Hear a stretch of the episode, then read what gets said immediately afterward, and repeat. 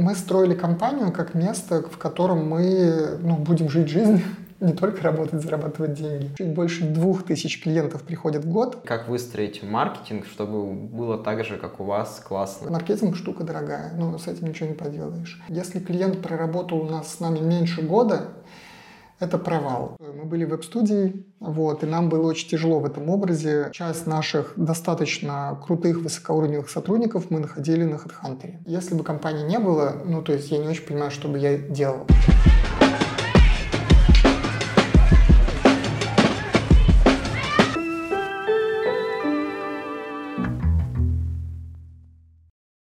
Всем привет, меня зовут Сергей Анчутин, я руководитель компании DoubleTap. Мы занимаемся разработкой цифровых сервисов полного цикла для клиентов по всему миру и делаем серию подкастов «Что-то на программистском».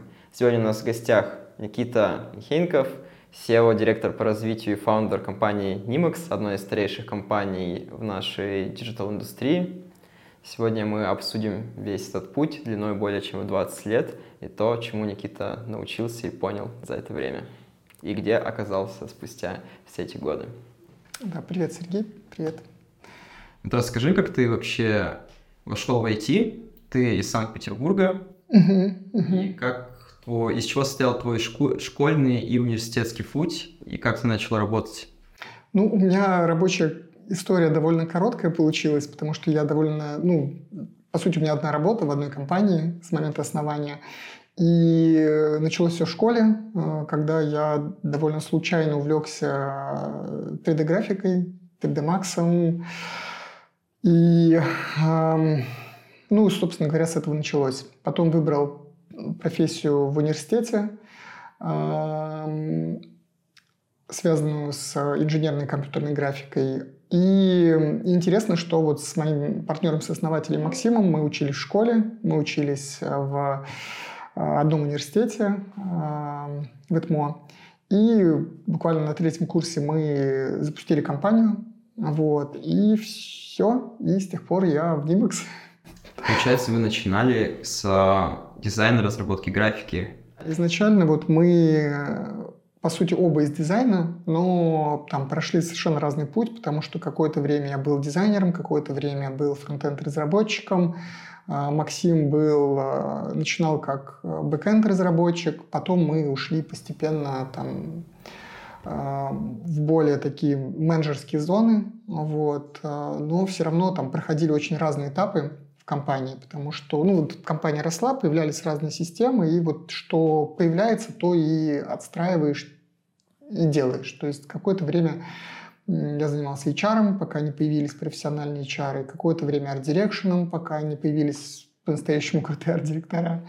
Вот. Э, довольно долго был, э, занимался пиаром, пока не появилась целая пиар-группа. Вот. Ну и в конце вот просто перешел на роль SEO и занимаюсь уже чисто менеджментом. Ну и партнер мой точно так же. То есть был в продажах, э, ну, начинал с разработки, потом занимался продажами, потом сосредоточился на финансовом блоке сейчас вот а, является финансовым директором и вот курирует управленческий учет, бухгалтерию, вот весь вот этот блок. Юридический, все юридические вопросы и так далее. И вот мы так понемногу развиваем компанию. А у вас четко разделены обязанности? Вы не очень, в обязанности? Очень четко, много. то есть абсолютно четко. То есть я про куда мы идем и команда, ну, по сути, вот все мои функции сейчас сведены к тому, чтобы э, показывать э, нам самим и коллегам какой-то путь и собирать команду руководителей. В общем-то, все. Вот. А у моего партнера считать деньги. А доля у вас распределена 50 на 50? Э, не совсем. У нас есть еще несколько учредителей по части направления деятельности. По мере того, как э, компания росла, у нас появились э, несколько других направлений. Начинали мы с веб-разработки, а сейчас мы про... У нас есть направление брендинга, направление перформанс-маркетинга, направление коммуникационных проектов, разработка и UI-дизайн. И э, часть из этих направлений, она запускалась с партнерами, вот, и там есть дополнительные учредители. Угу. А вы при запуске а, новых направлений открываете новую компанию, и там уже доли в ней независимо от предыдущей компании распределены, в зависимости от ну, э, да, должностей, да. целей? В зависимости от того, как, на каких условиях запускается это направление, там другой состав учредителей. Потом уже. не встречаются конфликты, когда там ты уделяешь меньше времени основному бизнесу, где у Максима больше доли? Ну, честно говоря, нет. Нет. Скорее, тут проблемы начинаются, если не очень хорошо получается направление, и ну, вот в этот момент может что-то пойти не так. А, вот. Пока все хорошо, все всем обычно нравится. Сложности начинаются, если вот направление там, терпит какое-то бедствие или, например, там, тяжело развивается, наталкивается на, на кризис. Вот в такие моменты уже сложно. Особенно если партнеры, например, решают выйти, нужно ввести других партнеров. Вот. Но, тем не менее, мы вот, э, взяли курс на построение такой системы, при которой мы не единственные собственники компании. Вот. И пока считаем это правильным. Может быть, через несколько лет передумаем э, и как-то изменим свою позицию, но на данный момент кажется... Хотите в долгосрочной перспективе давать топ-менеджменту какие-то опционные ну доли ну, да, да, за да, цель? Да, да, да. Прямо ну, как всякие большие важно. мировые ребята. Ну да, и у нас уже сейчас, вот у нас э, руководители всех направлений, у них э, ну, у них в любом случае долевой принцип оплаты, то есть у каждого есть оклад, и 33% с прибыли направления у каждого человека, который ведет вот одну из групп и команд. Угу. И э, насколько это эффективно работает по сравнению с тем, что было до этого, когда был просто оклад? Это делает их бизнес-партнерами и повышает осознанность. Вот. И мне кажется, это очень правильно, очень классно. То есть мы ощущаем, что мы с ребятами в одной лодке. Вот. Но, естественно, когда лодку начинает качать, да, это э, влияет на всех. И вот это вот негативный момент такой схемы, потому что э, кризисов в последнее время довольно много. Вот, честно говоря, целая череда. 14 год, 18 год, пандемия, 22 год целиком, как один непрерывный кризис. Вот. И долевые системы, конечно, они лучше всего работают, когда все хорошо, все растет, много денег. Вот. Ну вот э, мы надеемся, что эта череда когда-то закончится, и там все вложения наших партнеров в компанию, они окупятся. Вот. А у вас не встречается такое, что вот пришел к вам человек работать, он как-то у вас внутри рос, вы говорите ему, давай ты будешь нашим бизнес-партнером, тебе вот тебе 33% с прибыли, там еще какой-то опцион за выполнение каких-то целей. Но он этого не хотел, он хотел там делать какую-то свою есть штуку. Есть и как, как вы подбираете людей, как вы решаете вот это вот такое есть. Действительно, не каждому интересно быть э, ну, именно юридически э, соосновательным, собственником компании, потому что это в том числе там, определенная ответственность и э, больше вовлечения, и часть ребят ну, там, от этого отказываются. Ну, ничего страшного. То есть такой вариант тоже ну, нормально. Вот. А ты, а, а ты сейчас понимаешь, как стратегически нанимать э, людей, которые еще не очень высокоуровнево там на позицию там middle management, там, управления проектами, чтобы потом он вырос такой бизнес-партнер? Ой, ну это вообще, ты знаешь, ну это прям бесконечная тема по сложности и глубине, потому что на данный момент большая часть наших э, вот, э, руководителей, только вот этих больших производственных групп, но и руководитель маркетинга, и э, руководитель команды HR, руководитель команды продаж. Это в основном ребята, которые сформировались внутри компании. И уже довольно большой путь прошли в компании. В какой-то момент для нас просто было очевидно, что вот есть там человек, который ну, дорос до этой роли. Вот. И, но тем не менее у нас были несколько примеров, когда мы находили и внешних людей очень крутых, которые приносили в компанию абсолютно новые знания, новые подходы. Это очень круто работало. Здесь, наверное, общее наблюдение такое, что многие компании при поиске вот, а, там, топов или просто крутых специалистов, они совершают одну ошибку – они нанимают из малого количества. Например, им порекомендовали одного человека, они вот этого одного человека берут. У нас самые удачные примеры э, найма высокоуровневых сотрудников были немножко другие, когда мы не ленились искать по рынку, у нас были большие выборки кандидатов, были какие-то финальные кандидаты, которые проходили там определенную последовательность, от там, чернового построения планов развития той группы, за которую они берутся, до там, знакомства с командой, там, обеда с основателями и так далее, да, на которых мы понимали, там, наш человек или нет, и человек понимал, мы его люди или нет. И вот так получалось найти очень крутых людей. А несколько, ну, прям оглушительных провалов были связаны с тем, что в какой-то сложный момент, ну, например, там уходит руководитель, и в этот момент у нас есть нам советуют, что вот есть один человек, и мы такие хватаемся который за него. Спасет. Да, который нас спасет. Вот. И мы хватаемся за него, и мы как бы ленимся делать выбор более серьезный, трудозатратный, и садимся в лужу благополучно.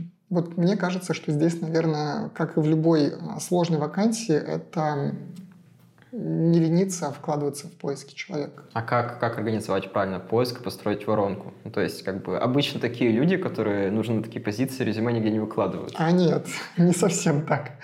Не совсем так, потому что действительно иногда крутые люди вообще не, выклад... не выкладывают резюме, приходят по рекомендациям или просто пишут напрямую в компании, в которой они хотят работать.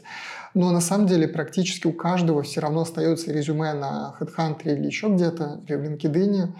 И ну, потому что с их стороны тоже от того, что человек крутой, он, ну, как бы абсолютно не факт, что он засыпан в этот момент предложениями по поиску работы. То есть он точно так же выходит на рынок труда, чтобы дотянуться до тех компаний, которые, возможно, раньше ему не были доступны. Вот. И вот э, поэтому вот часть наших достаточно крутых высокоуровневых сотрудников мы находили на HeadHunter. Вот но при этом, при этом мы довольно-таки избалованы входящим резюме, то есть компания известная, и мы вот часть коммуникации осознанно строили не на клиентский рынок, а на HR-рынок по нескольким причинам, потому что ну, нам нужны сотрудники. Вот. В результате мы добились того, что ну, вот, ну, практически каждый специалист в отрасли, он хоть что-то про них слышал, хоть что-то, хоть где-то. Да? И когда он нас где-то встречает, уже есть какая-то там репутация и возможность того, что он напишет нам даже сам. Большая часть вакансий закрывается просто размещением вакансии. Некоторые вакансии вызывают там ажиотаж по 150-200 откликов. Вот. И мы, ну то есть мы, мы, если честно, мы активно ищем в основном только программистов. Ну, все остальные вакансии очень редко доходят до активного какого-то поиска. Если вы захотите нанять там сетевого какого-нибудь направления или арт-директора, то вы на просто размещение вакансий сможете это сделать за счет своего ну, бренда? Нет, это, конечно, это самая сложная вакансия. Вот сейчас мы ищем CTO, и очень тяжело идет поиски, но настолько, что мы не понимаем, найдем ли мы. Вот, и мы там готовимся деградировать вакансию до каких-то других уровней. Вот, ну, прям есть, конечно, очень тяжелые вакансии. А какими требованиями, с вашей точки зрения, должен CTO обладать? Слушай, ну, э, в нашем случае это комбинация там, знаний в нашей предметной области в разработке и э, навыков управления командой, потому что нам очень важно э, организовать правильно работу людей. Вот, и мы ищем скорее, ну вот не, не только, ну, скорее не программиста, скорее менеджера программистов. Ну, понятно, что сетевой менеджер-программист. Я расширю вопрос. А, понятно, что делает сетев в продуктовой компании. У него есть mm-hmm. пул технологий, перед разработкой ставятся какие-то цели, должны, должен быть на, настроен delivery в продакшн, стабильно, стабильно пилиться фичи, он должен общаться с бизнесом.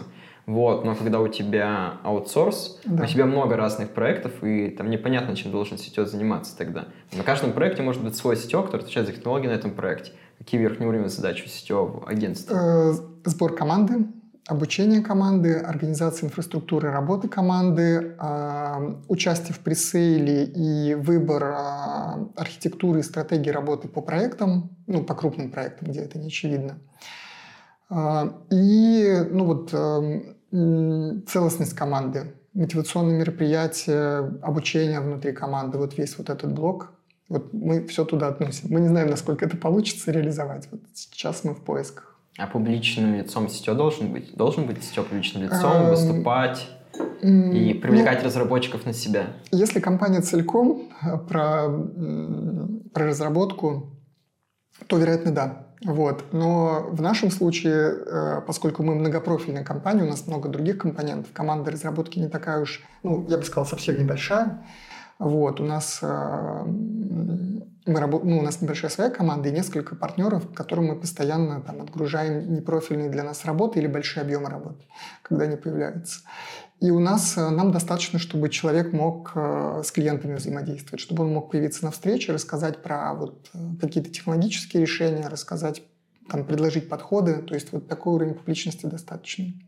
Но в идеале, ну, конечно, классно, если он может там поехать на конференцию что-то рассказать. А расскажи тогда еще, пожалуйста, как в целом устроена организационная структура Нимакса сейчас? Угу. А, ну, а, она у нас а, сейчас, наверное, пригодилась бы схемка, на которой нас все это... Раз, а, а мы можем, мы можем ее вставить, а ну, ты да, сейчас просто да, расскажи да. словами, имея ее перед глазами. А, сверху я. Потом у нас идет уровень нашего топ-менеджмента, в котором есть вот пять руководителей производственных групп, руководитель команды маркетинга, маркетинг-директор, аккаунт-директор, это руководитель команды продаж и сопровождения проектов, HRD и э, Максим, он, э, ну, он такой, он с одной стороны находится вот в зоне топ-менеджеров, но поскольку он совладелец, то мы с ним как-то вот примерно на одном уровне. То есть он отвечает за финансовый блок. Дальше, как правило, в каждой команде идут а, команды а, специалистов во главе с тем лидами, ну, например, там в перформанс-группе команда таргетологов с тем лидом таргетологов, а, там, команда проектов со старшим проектом и так далее, и так далее. Такие ячейки по специализациям. Есть... Э, То есть там команда QA с QA во главе, команда угу. бэкэнд-разработчика с бэкэнд-разработчиком да, да. в голове. Все примерно так. Угу. Да. Ну, смотри, я еще раз уточню, что у нас не очень большие блоки разработки, скорее там... Мы пока не доросли до того, чтобы были тем лиды в каждой там отдельной зоне, например, в бэкэнде, в фронтенде, в тестировании, там скорее отдельный специалист. Сколько всего человек в команде? Нимакса э, компании? 93 сейчас человека, вот, но самые большие вот блоки, вот самая большая группа это перформанс-команда 25 человек, коммуникационные проекты 20 человек, брендинг, я точно сейчас цифры не помню, там человек 12, UX э, команды человек 12 и команда разработки человек 8, примерно так. У вас вот. всего в команде 8 разработчиков? Ну, примерно так, да. Прикольно. Вот. И мы делали такой, ну, то есть, а изначально мы были целиком про разработку, и мы делали поворот вот в направлении э, рекламы, в направлении дизайна. А я думаю, что это происходило по двум причинам, потому что все равно вот у меня и моего партнера Максима мы вышли из дизайна, вот, и нам, честно говоря, всегда тяжело было с разработкой, и мы очень любим все, что связано с технологиями, с, а, но нам сложно в этой зоне. Вот. И второе, что у нас долгое время мы э, качали вот стабильность компании через э, большие рекламные проекты. Там есть особенность вот, циклических платежей каждый месяц. Это очень сильно помогает вести бизнес. Вот. Еще в те времена, когда рынок разработки больше был устроен на фикс-проектах, не было ну, почти не говорили про ретейнер, про аутстаффинг и так далее. Не было шальных аутстаффных денег. Да, да, да. Когда были в основном фиксированные проекты, которые там заканчиваются, надо продавать снова, вот мы тогда очень осознанно заводили компанию вот в рекламное направление, потому что там, если ты зашел в какой-то перформанс-проект, например, или коммуникационный проект, ну, это год, там, работаешь на нем или там несколько лет. Это, кстати, достаточно интересно, потому что даже много дизайнерских компаний заводят себе разработчиков, уходят в разработку, потому что там тупо больше бабла, больше маржинальности. Угу. А у вас какой-то обратный путь, получается, происходит. Слушай, ну вот да, у нас... Э, э, да, Именно так. То есть нам э, направление разработки дается довольно тяжело, но мы там все равно стараемся его двигать и развивать понемножку. Вот. Надеемся, что в какой-то момент это получится. А вот за эти 20 плюс лет какие вообще ключевые вехи в изменении позиционирования и ваших услуг происходили с компанией? Ну вот, наверное, первый был, когда мы ну, первый, там, самый простой. Мы были в веб-студии, вот, и нам было очень тяжело в этом образе, и мы вот переходили в формат а, комплексного рекламного агентства, заводили несколько дополнительных направлений.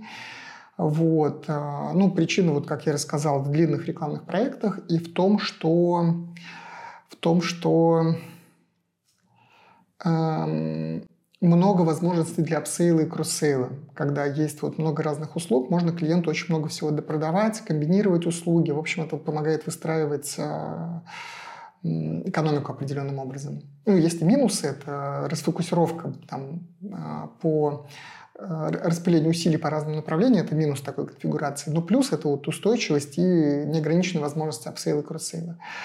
А потом, а, ну и, соответственно, мы перешли в формат а, digital-агентства. Был, наверное, важный момент, когда мы осознали силу бренда. Это не то чтобы про там, смену позиционирования, это про прокачку позиционирования, когда мы настраивали систему, систему маркетинга, основанную на контенте, на выступлениях, на и мы очень, э, ну, мы прям очень быстро из компании, которую, ну, не знаю, не знает примерно никто, очень быстро прокачали бренд и стали довольно-таки известны, сформировали очень мощный входящий поток обращений. Э, порядка чуть-чуть больше 20 тысяч, э, прошу прощения, чуть больше двух тысяч клиентов приходят в год, где-то 100, 150-160 эм, клиентов каждый месяц, входящих именно – вот. И вот это вот, оно очень тоже был а, в маркетинге очень а, значительное изменение, потому что мы вот буквально перескочили из режима, когда там клиенты маленькие, их мало, в режим, когда прям клиентов много, их можно выбирать, можно там... А из этих 160 клиентов сколько там, если вы классифицируете их там на А, Б, С, сколько там? Это уже, ну вот это как раз, э, это нормальные, то есть это когда уже убрали совсем трэш, то, что там за пределами С-категории. Вот. А, это те, с которыми можно работать. Вот. Но категория А, Б, я не помню точных цифр, ну, конечно же, их там меньше. То есть, я думаю, это около трети от этого количества. Вот. Но в данном случае там, а, ну, вот совсем там дикие обращения, думаю, у всех это бывает, там, не знаю, там очередной... Нужно сделать Uber за ну, да, вот 500 тысяч рублей да, да, да, за один месяц. Или там нужно сделать сайт для салона красоты или что-нибудь. Вот это все уже там как-то убрано в сторону. Вот. Сколько по итогу из них получается контрактов? Э, очень мало. То есть у нас трехпроцентная конверсия сходящего потока. То есть мы заключаем только буквально, мы выбираем самые интересные и заключаем вот только самые интересные сделки. Все остальное, к сожалению, уходит. Остальные никак не монетизируете? Нет. Нет, мы пробовали строить партнерскую... Ну, короче, мы пробовали подходить к партнерке кустарно, вот, но мы поняли одну такую простую вещь, что если мы передаем лиды в компанию, которая не умеет продавать, то она даже приведенные за руки лиды умудряется потерять. Вот. И мы поняли, что надо делать какую-то из этого систему, ну, то есть э, заводить туда клиентов, помогать в продажах, ну, в общем, там, обучать продажам. Ну, в общем, то, что делают вот компании, которые э, сейчас вот строят партнерки всерьез, большие партнерки, там, не знаю, Агима, Глобус и так далее. Но мы пока не сделали это. Мы думаем про это. Вот. И в том числе мы рассматриваем всяческие консолидированные партнерки. Постоянно по рынку ходят идеи, там, объединить несколько компаний, у которых там сходные потоки, и сделать что-то общее, но вот пока не доходим до этого. Пока у нас вот отдел продаж, каждый раз, когда я прихожу к ним с идеей, давайте еще сделаем партнерку и будем там что-то, какой-то клуб компаний вокруг них строить, меня каждый раз пытаются... Ой, ну, в общем, все очень заняты, им не до этого. Поэтому пока у нас эта тема тонет. Мне кажется, если нанять просто выделенного человека, который займется партнеркой и будет отвечать целиком да. за партнерку, там иметь процент денег, которые партнеру будут приносить за счет реализации ваших лидов, то да, тогда да. это выстрелит. То есть как раз в этих компаниях, которые ты назвал, Гима Глобус, у них есть прямо выделенные несколько человек, которые занимаются целиком партнерами угу. и по-всякому их а, учат, устраивают угу. конференции, да, отбирают, да, интервьюют. Все правильно, так и можно было бы сделать, но вот пока у нас руки не доходят. Пока скорее у нас получается такая ситуация, что у нас есть много вот друзей по отрасли, э, которые, ну, такая неформальная партнерка, когда что-то мы передаем, что-то нам передают, вот, и, честно говоря, ощущение, что больше нам передают, вот, но такие вот, особенно в Петербурге у нас есть несколько дружественных компаний, с которыми мы постоянно вот там общаемся, взаимодействуем, вот. Как-то так. А если хочется стать вашими партнерами, как это можно сделать? то просто подружиться, вот. Но опять же... Ну, вот, в плане каких-то качеств, качеств компании, качеств работы с клиентами, экспертиз. Ну, вот, тут вот как раз наталкиваемся на отсутствие какой-то системы, потому что вот по партнерке пишут вот, ну, буквально, ну, ну, редкий день проходит, чтобы кто-то не написал там, ну,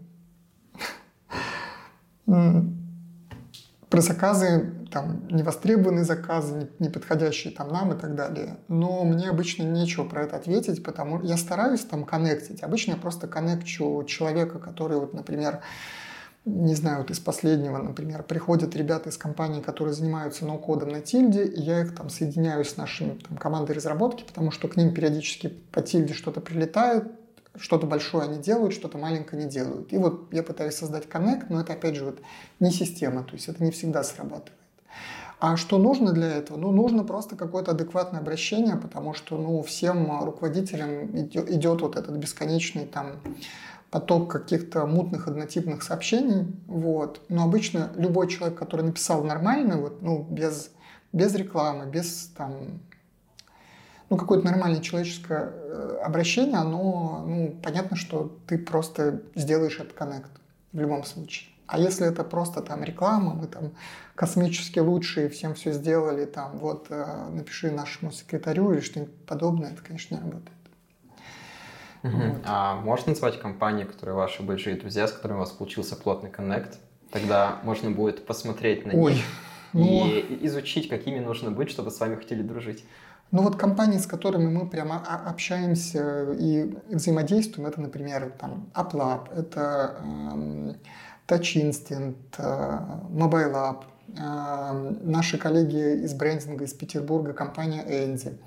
Вот, вот мы с ними как-то там ходим в гости, взаимодействуем, обмениваемся заказами, ну и много вот таких компаний, то есть они не, не только эти много. Вот, наверное, здесь еще нужно сказать, что мы несколько лет назад делали ассоциацию петербургских компаний, вот, и очень круто наладили вот общение между нашими коллегами в городе. То есть мы прям, ну, у нас было огромное количество мероприятий, взаимодействия. Ну, сейчас это менее актуально, потому что все разъехались, и все немножко не до этого. Но мне кажется, такого дружного комьюнити, как в Петербурге, э, ну, нет просто нигде. Вот. А почему вы делали комьюнити петербургских компаний, там, не общероссийская комьюнити? Почему такая а, местечковость? А, а вот как раз-таки, чтобы не было местечковости, потому что наша, у нас была цель создать а, технологический образ города, показать, сколько здесь команд, показать, сколько мы здесь делаем, насколько а, рынок широкий, насколько представлены там совершенно разные вот отрасли в зоне digital. И в пике, по-моему, до 180 компаний было, если не ошибаюсь, в этой ассоциации. То есть все-таки Петербург, он, ну вот мы сейчас в Лиссабоне, да, здесь 500 тысяч. Во всей стране там чуть больше 10 миллионов, а в Петербурге там основное население это 5-6 миллионов, то есть там много всего происходит. Но люди из Петербурга, они обладают удивительным свойством э, избыточной скромности неумения о себе рассказывать, и неумения пиариться. И мы как раз пытались эту проблему решить. Вот. И, ну, но в итоге самый классный результат был то, что э, вот компании буквально из состояния, когда ну, почти никто никого не знает, э, мы делали там совместные конференции, мероприятия, ходили друг к другу в гости, там, улаживали какие-то ну, там, конфликты и странные ситуации. Например, вот в Петербурге никому не придет в голову там как-то хантить друг у друга сотрудников или, или ссориться, потому что мы, ну, ну, мы все вместе, мы рядом. Вот. И у нас так ну, не принято, то есть мы скорее дружим, нежели конкурируем. Мы там конкурируем где-то там, на московском федеральном рынке с, с другими компаниями, да, но в Петербурге у нас скорее вот а насколько вас бесит москвичи, московские компании? Нет, насколько, нас... насколько у вас чувствуется, бесит, насколько чувствуется противостояние? Что, типа, мы в Питере, мы хотим быть круче, чем московские компании. Нет, тут, смотри, тут не то, что это не бесит, конечно же, э, это просто это просто тот... Вот я иногда общаюсь с коллегами, с небольшими компаниями из регионов, и почти всегда вот э, ошибка и причина, почему они маленькие, потому что ориентация идет на внутренний рынок. При том, что все крупные клиенты, они находятся в другой зоне. И если хочется там укрупнить клиентов, то надо атаковать либо либо крупные региональные центры, либо лучше сразу там ломиться в Москву, ну, либо там на мировой рынок. То есть все время вот двигаться по пути укрупнения рынка.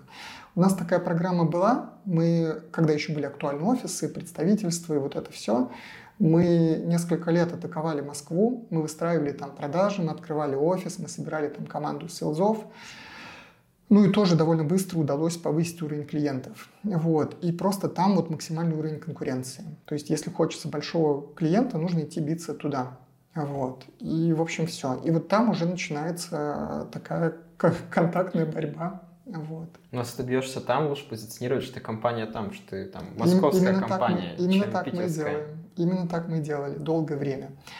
А, но потом это стало не очень актуально, потому что сейчас вот для того же самого московского или федерального клиента для него более привлекательно скорее умная, профессиональная, не перегретая по деньгам региональная команда. И а, благодаря удаленному взаимодействию стало, ну, как бы неважно, где мы Ты находимся. думаешь, э, там для тех, кто делает продажи, для безделов аккаунтов фаундеров нет смысла покупать из регионов московский номер телефона?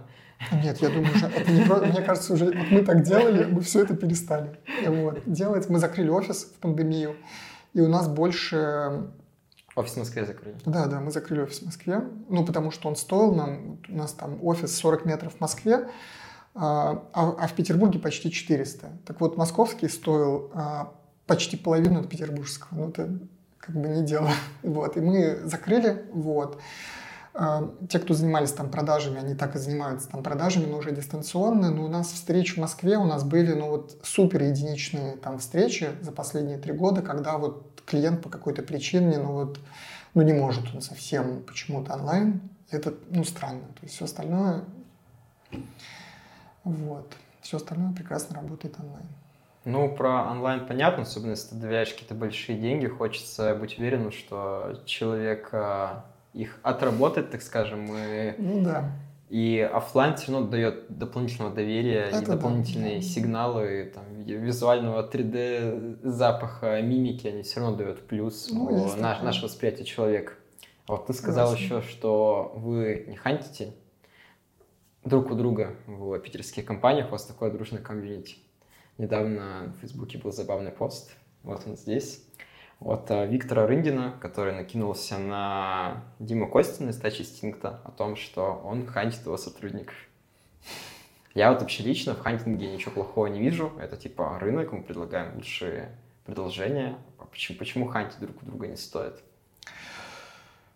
Um, ну, у меня ответ простой. А если мы так просто смогли захватить сотрудника, это значит, что, скорее всего, он даже резюме не будет снимать, скорее всего, он будет искать следующее более выгодное предложение, и он, ну, там, то есть, а, это значит, что человек не задержится в нашей компании. То есть такой механизм поиска, мне кажется, ну, я на самом деле тоже не вижу в этом ничего плохого. Просто при прочих равных хочется найти человека, который вот, вот наш типичный сотрудник. Как он устроен? Он давно подписан на, на он следит за нами в социальных сетях, он знает руководителя, к которому идет, он знает каких-то ребят из команды, знает наши подходы, методы. И он не, ну, может быть, он еще, конечно же, кого-то еще рассматривает, да, но он, э, у него приоритет наша компания. Вот. И вот это вот для нас идеальная ситуация. А когда мы вообще никого не смогли войти, найти, ну, там, найти на эту вакансию, когда мы вынуждены там где-то искать в холодную. И уж совсем такой жесткий вариант, когда, эм, ну вот, не знаю, ну то есть мне не нравится такой подход. Но все-таки про хантинг тут есть разные способы. Если человек вывесил резюме на HeadHunter, и мы туда пишем. Но это не хантинг, он сам вывесил. Нет, это, это, да. это понятно. Тут как раз а вопрос если... о том, что ты ищешь людей, у которых нет резюме, и такой говоришь, может, рассмотришь смену работы, смотри, какие то... у нас цели. Нет, Мы хотим вырасти x25, и давай ты с нами вырастешь, и вот будет круто. Это тоже нормально. А, ненормально, когда это происходит, ну вот есть всякие в отрасли странные эпизоды, когда, например, ну, одного человека уводят, и через него потом пытаются увести еще много-много других узнают контакты. Да, это причем не только в нашей digital отрасли, да. там в продуктовых компаниях да. также есть. Вот это жесть. Это я считаю плохо, потому что для того, чтобы... Вот мне кажется, что для того, чтобы наша компания была успешна, нам абсолютно не нужно, чтобы в другой компании случилась какая-то авария, неприятности. Нам, ну и вообще нам враги не нужны. Это странная идея. То есть, э, и вот э, у нас бывает иногда, когда ребята, ну, например, кто-то приходит и такой, давайте я там еще двух но мы обычно говорим, что нет, пожалуйста, не надо, потому что, ну, как бы, ну, мы человека найдем, а конфликт создавать, зачем нам это нужно? Вот, и Бывают, э, ну, совсем, я вот слышал какие-то совершенно странные ситуации, когда, например, в ходе какого-то конфликта, например, люди выжидают момент, когда руководства нет в офисе, проходятся по офису чужой компании, раздают визитки, там, предлагают перейти. Ну, то есть даже такая дичь бывает. Но я, правда, не понимаю, зачем это нужно, потому что на рынке очень много специалистов, в эпоху удаленной работы у нас, ну вот нам, например, было доступно, вот а, когда мы работали в офисе, вот 5 миллионов человек, которые должны оказаться каким-то магическим образом именно вот в Петербурге, хотеть работать в офисе и подходить нам по профилю. А сейчас наша аудитория, это вот сколько там, 146 миллионов человек всей России. Это означает, что у нас сколько это получается? 145 разделить на 5. Это почти, почти, да, да, да. Это увеличение аудитории более чем в 30 раз. Ну, честное слово, то есть лучше мы найдем там специалистов удаленных э, где-то далеко и сделаем хорошо региону, э, чем мы будем там что-то мутить там с соседями. Ну, тем более, что вот ты привел такие примеры интересные. В IMACFAB они нас, наши соседи, то есть вот у нас вот офисы, как бы на соседней улице они, да, с а, а вторая компания какая? Touch Да, мы тоже дружим и вот общаемся с основателем. Ну, то есть, ну, короче, для нас это не очень приемлемый способ. А клиенты у вас никогда не хантили? Клиенты делали это, и я считаю, что это максимально непорядочно. Я То считаю, есть что это на правильно. каком-то вот таком нашем уровне digital компании мы там примерно равны mm-hmm. можем разобраться, когда у тебя корпорация, которая больше mm-hmm. тебя да. тысячу раз, как, как с ней строить отношения, чтобы такого не было? Ты знаешь, у нас единичные были такие примеры, и я не думаю, что это надо учитывать в общей системе. У нас были там, может быть, вот за все время существования компании один, два, три таких эпизода. Ну, а компания открыта там в 99-2000 э, год. То есть это значит, что ой, ну, не надо готовиться к событию, которое имеет такую вероятность. Вот в целом, я бы даже, знаешь, сказал, что у нас вообще было очень мало каких-то конфликтов, каких-то странных ситуаций, как с сотрудниками, так и с клиентами. То есть мы...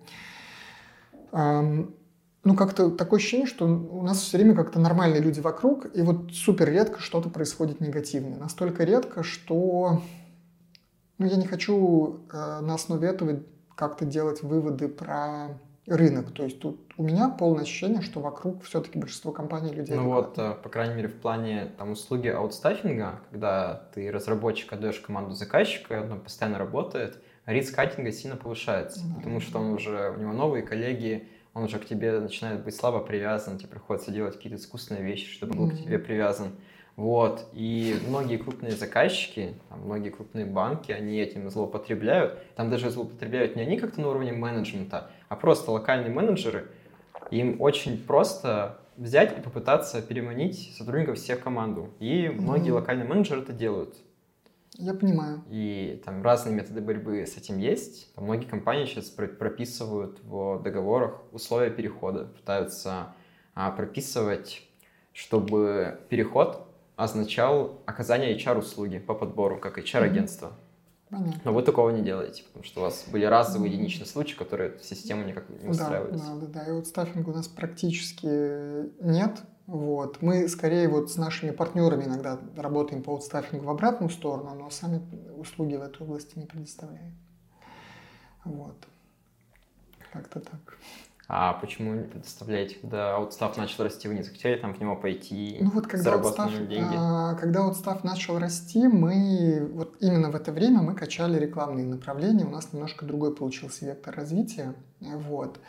И сейчас, видишь, у нас э, наша ну вот э, про последний этап перепозиционирования и коррекции маркетинга Нимакса – он как раз-таки про технологии, но немножко в другом смысле. Мы сейчас вот, э, вот в данный момент Nimax это эм, для клиента это экосистема для запуска и развития digital проектов. То есть клиент приходит, и он может запустить там цифровой или в принципе любой другой проект от стратегии до привлечения пользователей, там, разработки и чего угодно практически.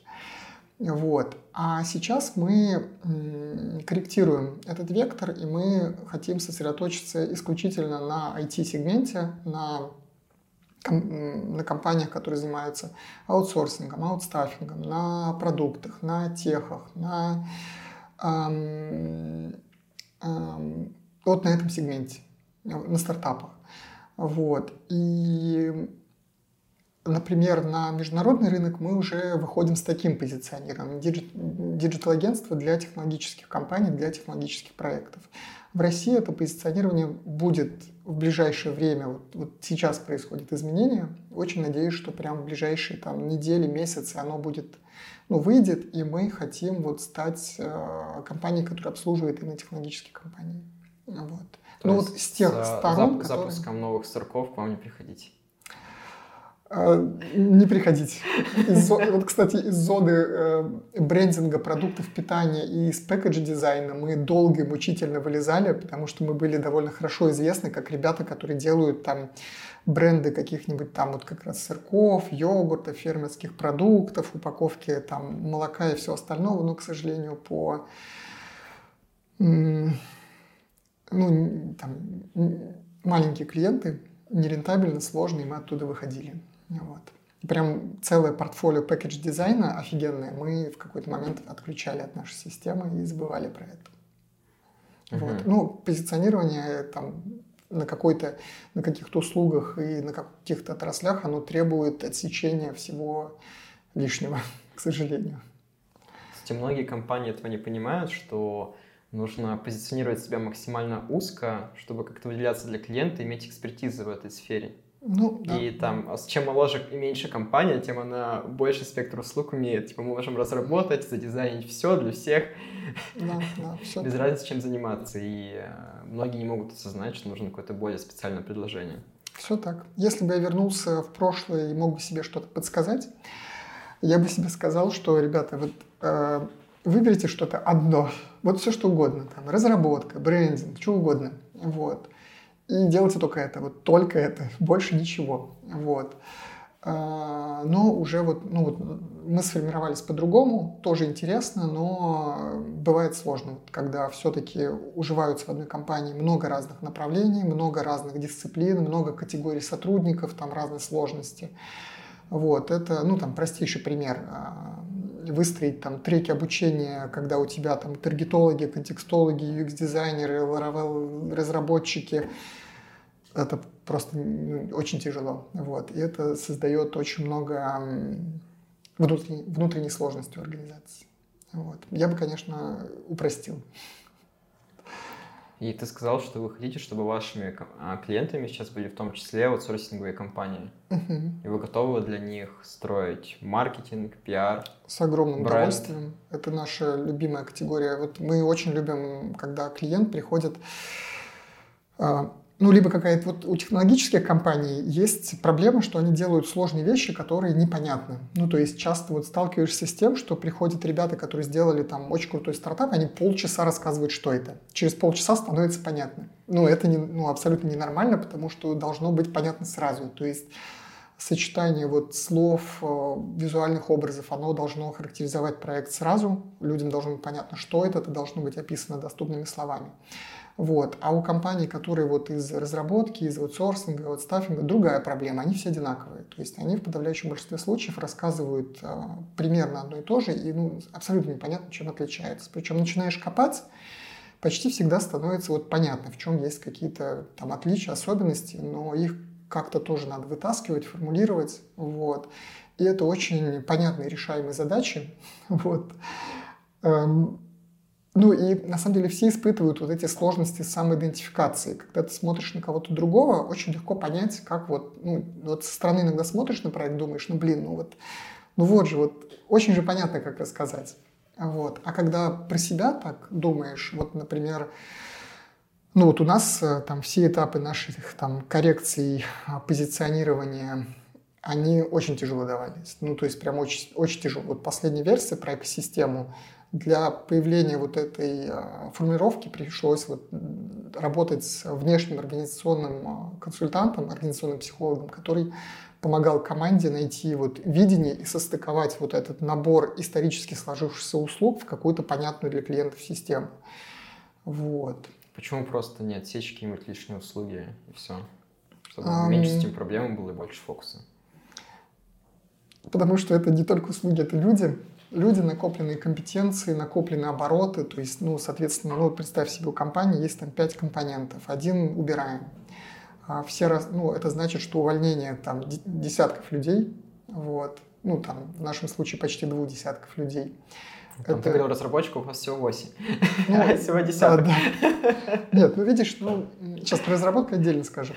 А, и это, это потеря оборота, это необходимость сокращать общие системы. Ну, в общем, это какой-то полный коллапс, на самом деле. Поэтому, вот мне кажется, вот сама по себе идея, что вообще вот предприниматели любят запускать много нового. То есть все любят там постоянно там какой-нибудь стартап, а еще школу, а еще еще что-то. И вот в конце компания обрастает, э, становится очень многокомпонентной, много разных видов деятельности, с ними становится тяжело справляться. Вот. И обратно уже убирать сложно. То есть, как ни странно, запускать в разы проще, чем... Э, ну да, и нанимать людей отсекать. проще, чем увольнять. Да, это точно. Во всех смыслах. И финансово, и психологически. И вот путь назад, он ну, сложен. Вот. Слушай, а про разработку я бы так... Ну, и видишь, вот у нас э, экосистема. Если мы теряем какой-то компонент, вот, например, у нас теряем, ну, допустим, возможность разрабатывать э, веб-проекты по полному циклу у нас страдают все направления. Мы теряем возможность делать коммуникационный спецпроект, мы теряем возможность э, реализовывать требования SEO У вас же есть, есть друзья, они могут делать часть разработки. Вы сконцентрируетесь на том, что у вас получается лучше всего. Да. Так возможно. Вот, почему, почему так не сделать? А, потому что на практике, а, если теряется какая-то компетенция и становится полностью внешней, а, ей очень сложно управлять. То есть а, я не представляю себе, вот не имея своих классных, ну вот, опытных менеджеров по веб-деву, не имея своих разработчиков, своего техлида, своих тестировщиков, управлять э, работой внешних команд и не имея своей технической инфраструктуры, там CI-системы и вот всего вот, всей инфраструктуры, в которой мы работаем, мы но мы просто не сможем с этим справиться. А, к сожалению, несмотря на то, что digital продакшены часто позиционируют себя как такой, ну вот, полностью скомпонованный сервис из опытных людей, которые делают все хорошо и сразу, на практике э, это не совсем так. Довольно сложно какой-то вот блок целиком отцепить, потому что часто вот компетенции, вот, например, компетенции разработки, они усиливают там все наши отделы направления, и я вот не представляю, а, как мы выведем это на, какие-то, на каких-то внешних подрядчиков, не умея, не имея внутренних компетенций, не умея интегрировать эти работы в проекты, не имея управлять этим. То есть, мне кажется, это будет какой-то коллапс. Не, нужно сохранять компетенции. Можно было бы сохранить mm-hmm. там проект менеджеров и CTO, mm-hmm. а там, если есть какие-то сложности с правильным работодателем, как разработки, сложно растить количество разработчиков, их уже сами руки покупать у других компаний. Ну да, так возможно. Но вот сейчас мы все-таки выбрали путь, когда мы комбинируем вот минимально необходимое э, количество людей в команде и несколько постоянных партнеров. Вот сейчас для нас это такая хорошая рабочая конфигурация. Ага. Мы уже во многих аспектах зацепили маркетинг и построение продаж. А можешь об этом как-то структурно система рассказать? Вот есть digital-агентство, у него там есть дизайн, разработка, всякое такое, может быть, реклама, там, SMM, SEO, и как выстроить, а, как найти свое позиционирование и как выстроить маркетинг, чтобы было так же, как у вас, классно с mm-hmm. лидами и с пониманием рынка о том, кто вы такие и с чем обращаться. Так, ну тут прям сразу несколько очень интересных вопросов. Ну, наверное, начать нужно с того, что с, с банальности, да, что в компании должна быть стратегия. И часть стратегии это, собственно, то, что компания, тот набор продуктов и услуг, который компания несет на рынок. И то, как она себя видит, как она видит э, э, свою суть, как она видит свои отличия от конкурентов, насколько это понятно сформулировано. Вот. Это можно сделать вот как с внешним подрядчиком, так и внутри, силами внутренней команды, привлечь консультантов, но вот выработать эту систему, чтобы у всех было одинаковое, четкое понимание, что компания собой представляет и как она себе рассказывает. Ну вот разрабатываешь, там, например, ты мобильное приложение, да. и куча еще тысяча компаний разработают мобильное приложение. Как взять и отстроиться? Всегда есть какие-то особенности. А где, где их искать? Ну, внутри анализировать, раскладывать по полочкам. Часто это какое-то технологическое отличие, это может быть какой-то подход к работе, это может быть размер, это может быть ценовая политика, это может быть локация, эм, это может быть определенная идеологическая или смысловая база. Например, мы там делаем проекты для чего-то, там, по какой-то причине, для определенных компаний. Может быть, отстройка по отрасли. Мы делаем там проекты лучше всех для какой-то индустрии.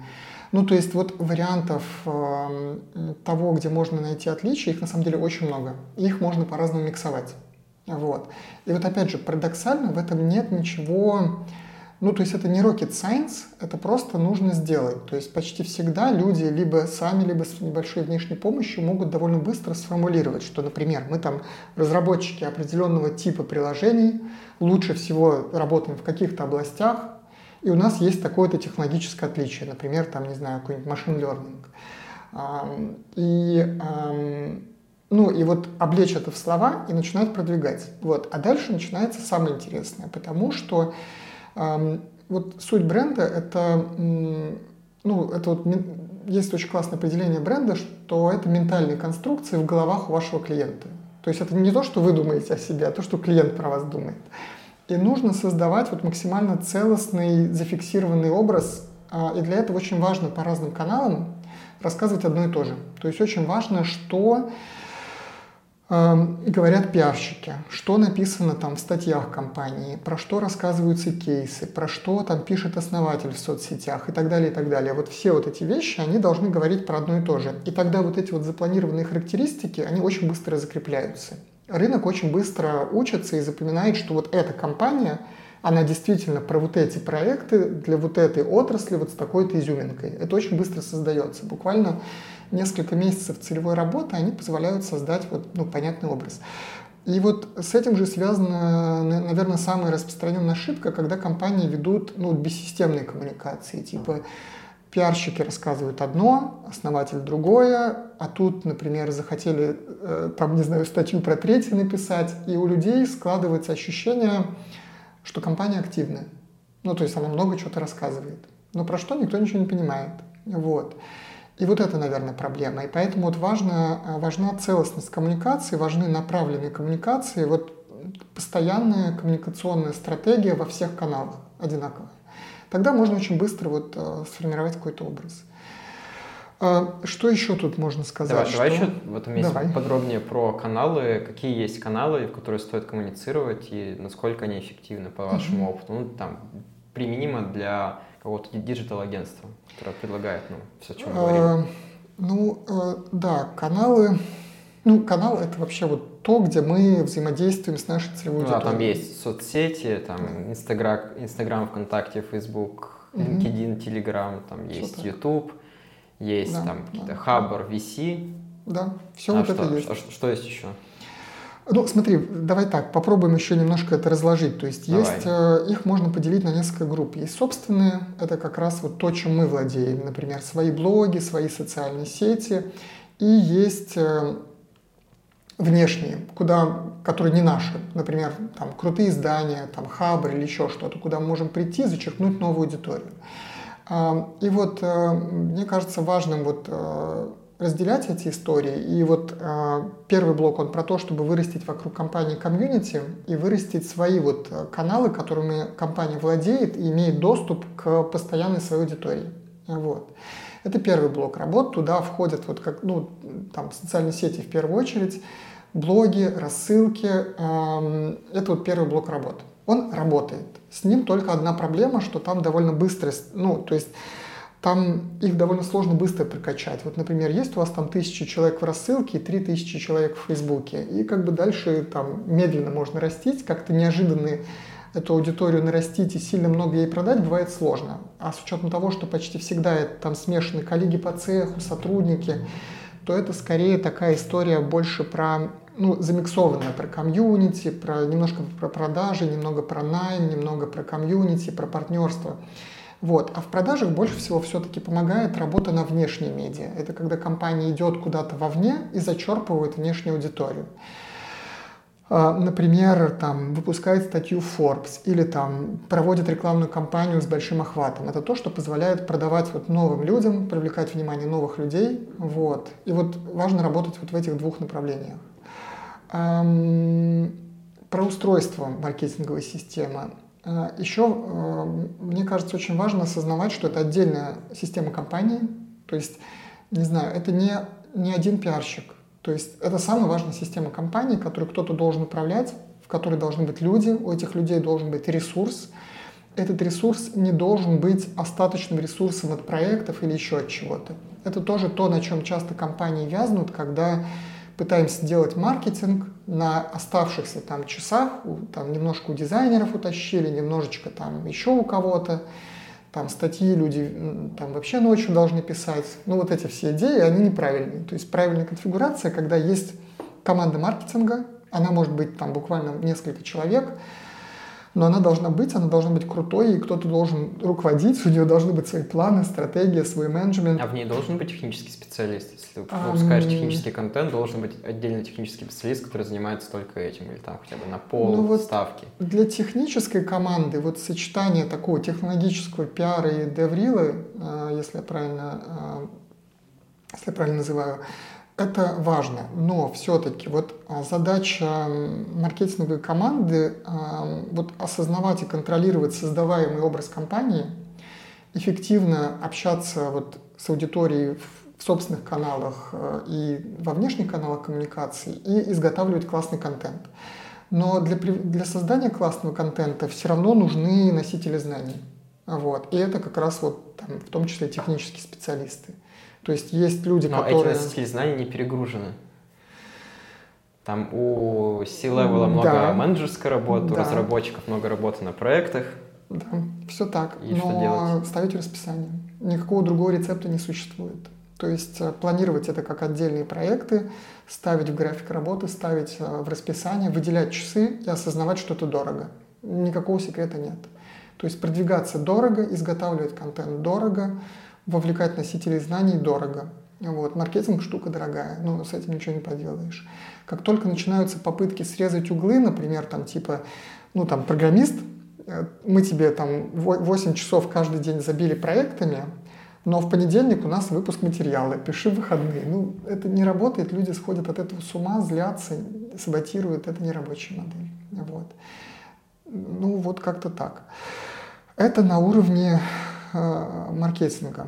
Вот. Ну и вообще вот, вот можно еще раз эту мысль скажу, что в компании есть э, разные системы. Но только две из них, это система маркетинга и система продаж, это две системы, без которых все остальное просто не, ну, ничего не будет остального. Эти системы могут быть по-разному организованы, но они важны. Вот. Ну и дальше продажи.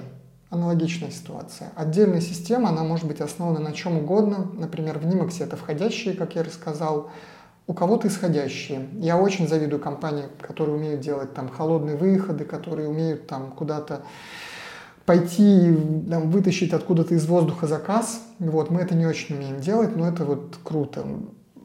Система продаж может быть основана там, на партнерах, на каких-то связях, еще на чем-то. Ну, а если сравнивать системный маркетинг и network, там ездить по мероприятиям, агентским, клиентским, и там знакомиться, и ну, продавать. Это нормально. Но это же все равно миксуется. Например, поехал на конференцию, выступил, произвел контент, контент выступления, канал конференция.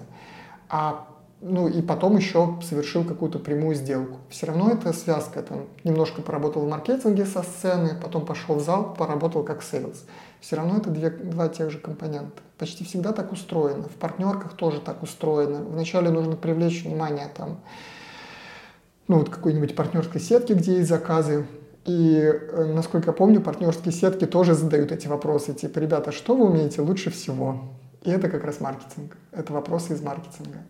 Вот. Ну а дальше нужно заключиться, это продажи. То есть все равно вот эти два компонента, маркетинг и продажи, они довольно универсальны, они везде повторяются. Вот. Ну вот у нас, например, путь, э, мы свой путь выбрали. То есть у нас продажи входящие, вот.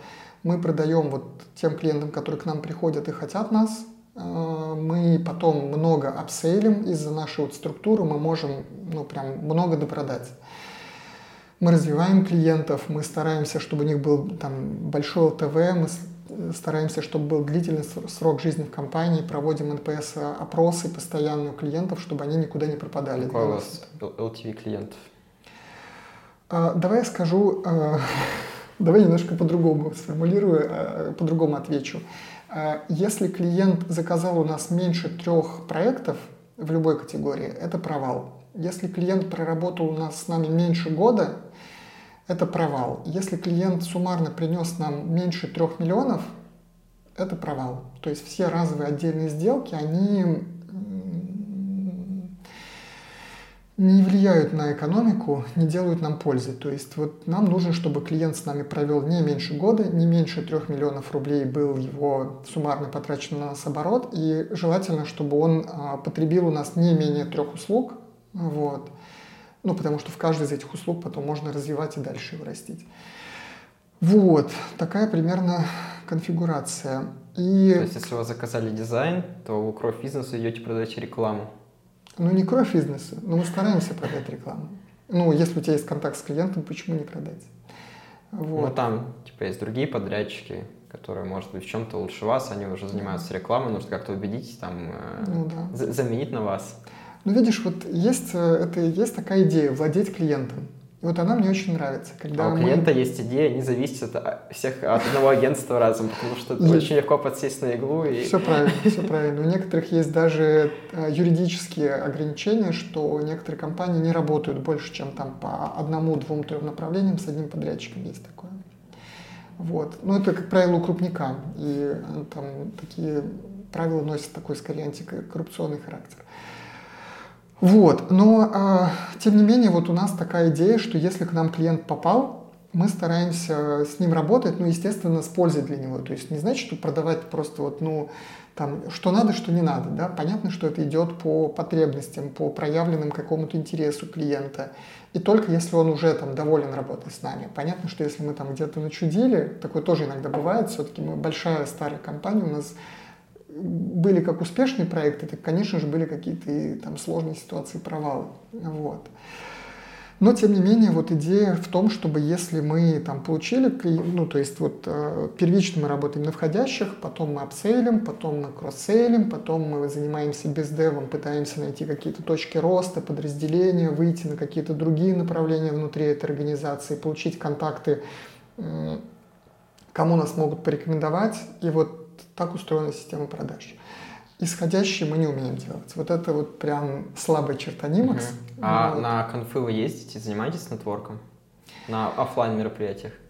Быстро, Андрей, в этом смысле. Мы ездим на конференции как спикеры, как докладчики.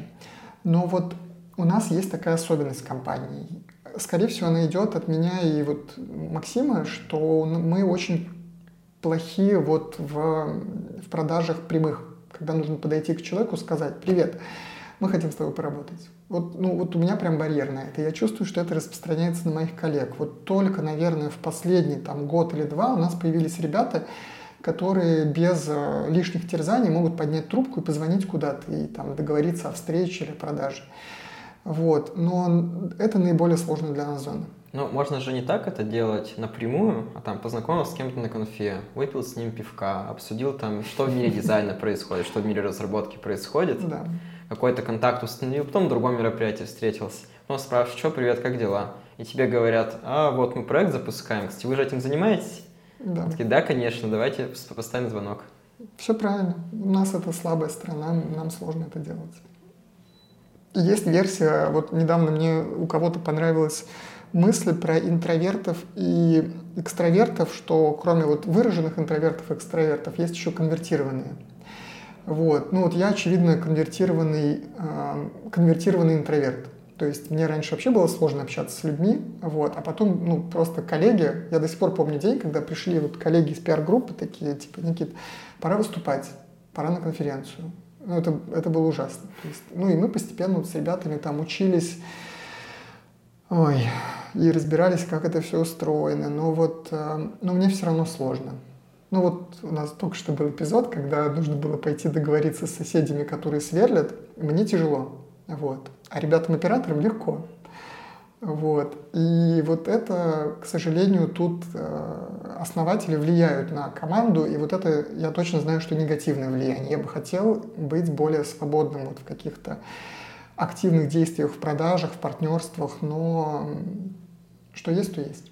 Все люди разные. А кто? А, давай углубимся немного. Ты говоришь про клиентов, назвал критерии, что там не меньше года проработал, не меньше 3 миллионов рублей, а кто внутри Нимакса отвечает за отношения с клиентами, насколько ты там владеешь, овнишь существенной частью клиентов?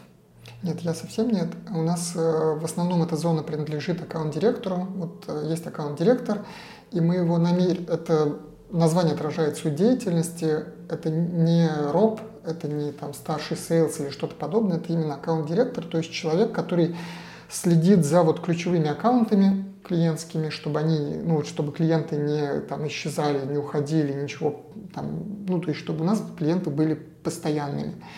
Вот. И она одновременно организует э, работу команды продаж, работу по там, считыванию удовлетворенности, по вот всем этим мероприятиям upsell а, cross-sell а.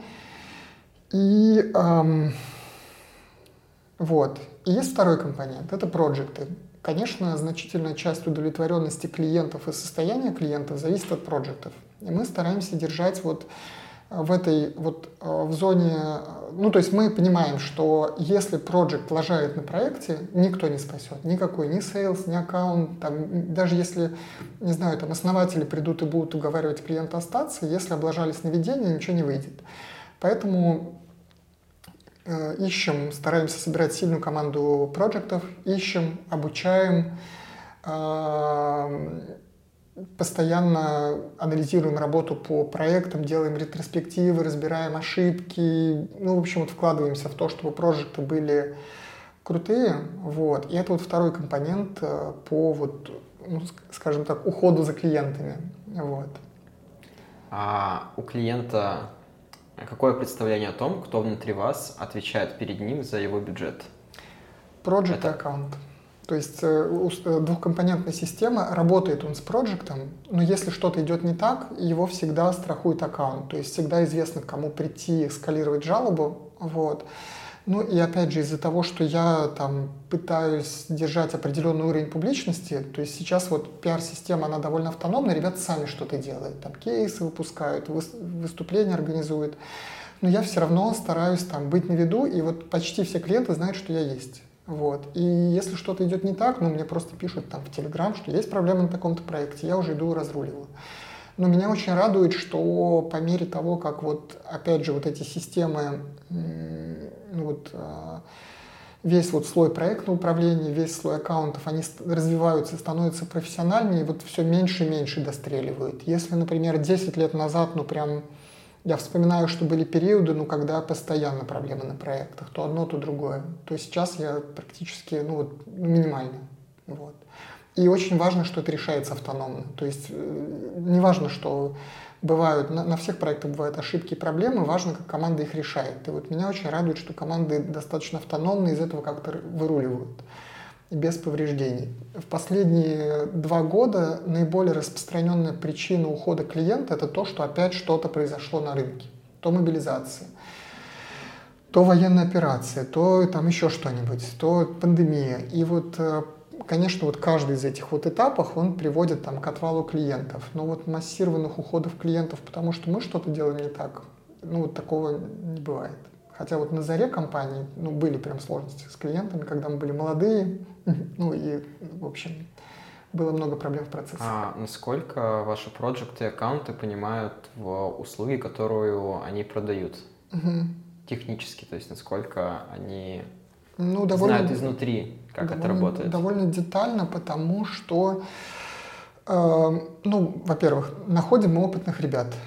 То есть вот как раз э, из-за того, что мы много там пишем, выпускаем, эти, вот сегодня статью про проектов, например, выпустили, и это привлекает людей. То есть приходят довольно опытные, готовые ребята. Второй момент, что они специализированы, это не универсальные проекты или универсальные аккаунты. То есть если есть какая-то команда, ну, например, вот есть э, команда коммуникационных проектов, и там проекты коммуникационных проектов, которые, ну, там, всю свою практически там, профессиональную жизнь ведут такую категорию проектов.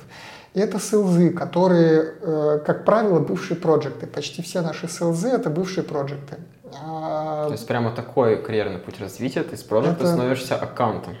Ну, не, ну может быть по-разному, но в основном у нас вот а, все, на данный момент все, кроме одного человека, а, бывшие проекты этих отделов. Uh-huh. То есть а человек... Сколько у вас аккаунтов проектов?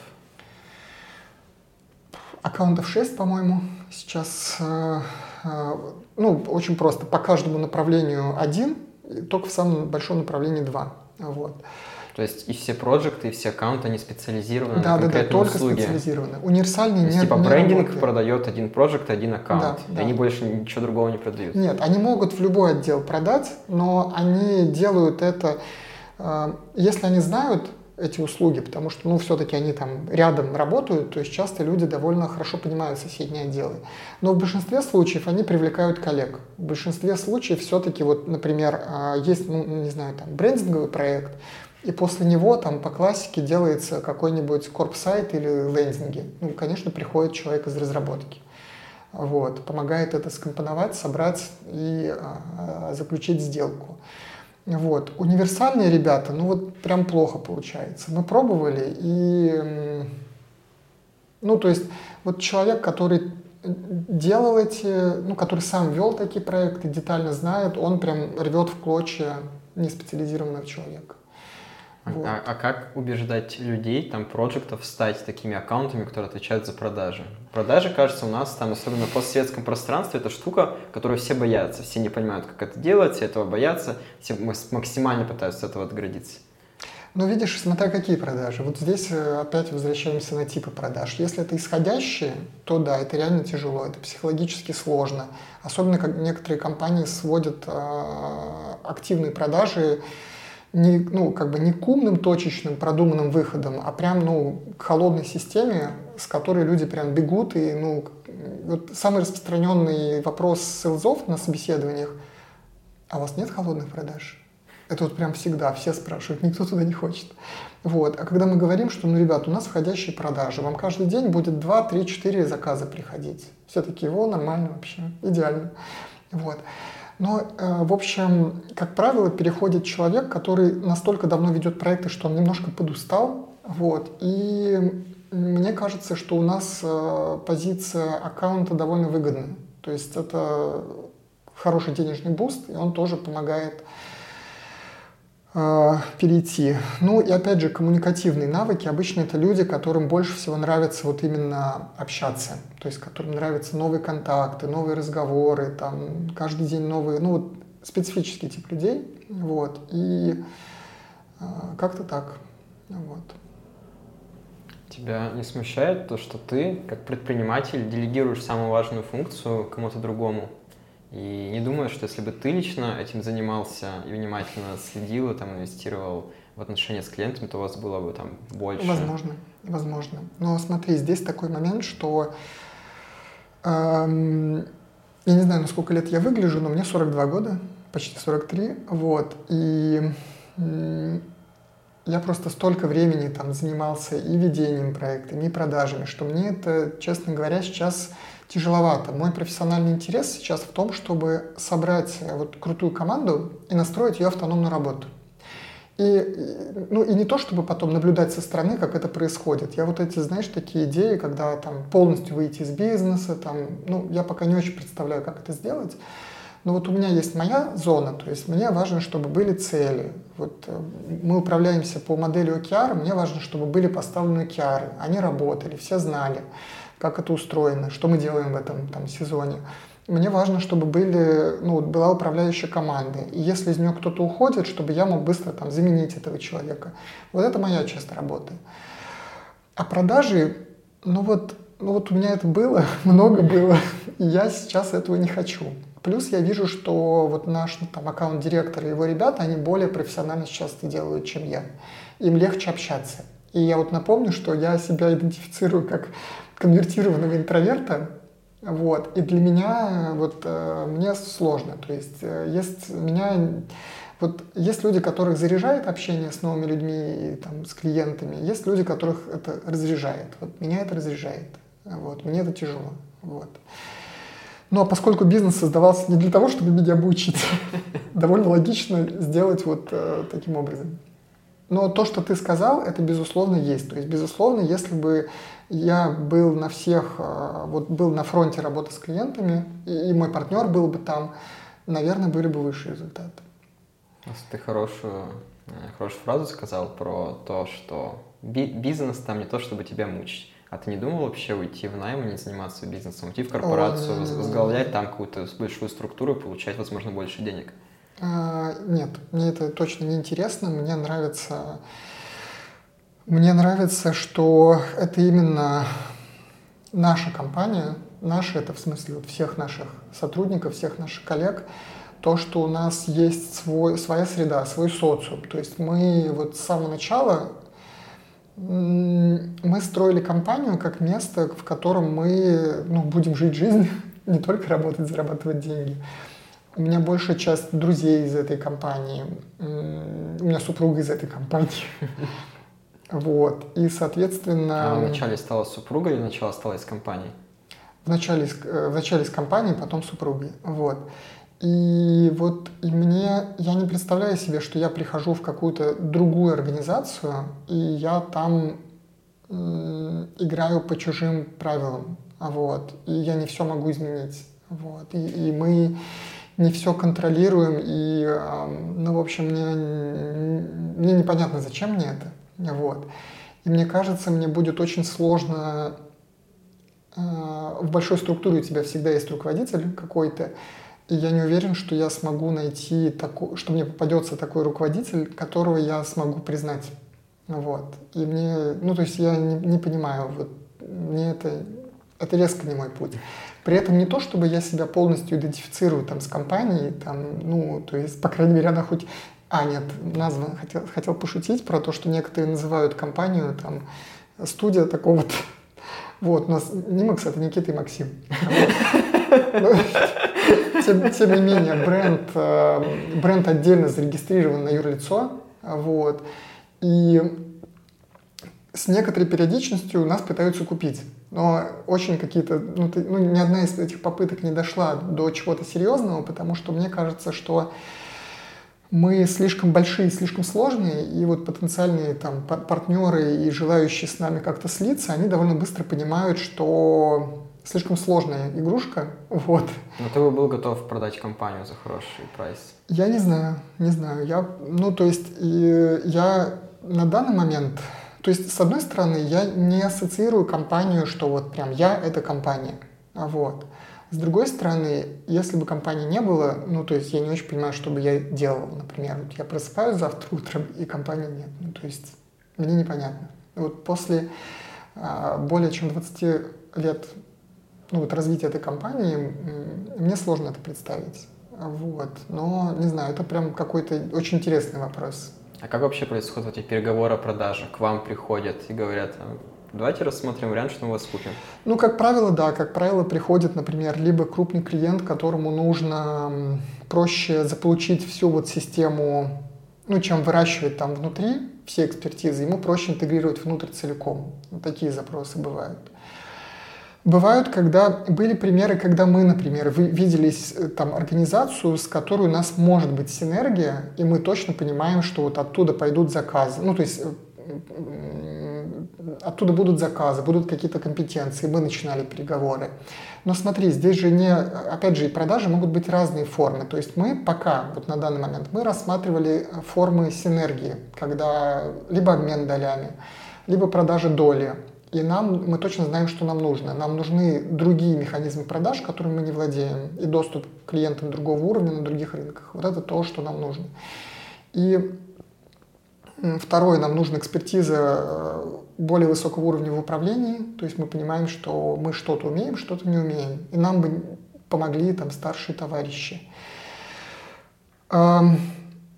И для этого не надо продаваться целиком и выходить из бизнеса. Для этого достаточно там какую-то форму альянса заключить, например, с обменом долями или чего-то подобного. Ну, вот это если примерно какая-то равная компания или хотя бы схожая. Если ты приложишь да. какому-то стратегу, то он хочет обычно купить до, э, тебя целиком ну, или клиенту.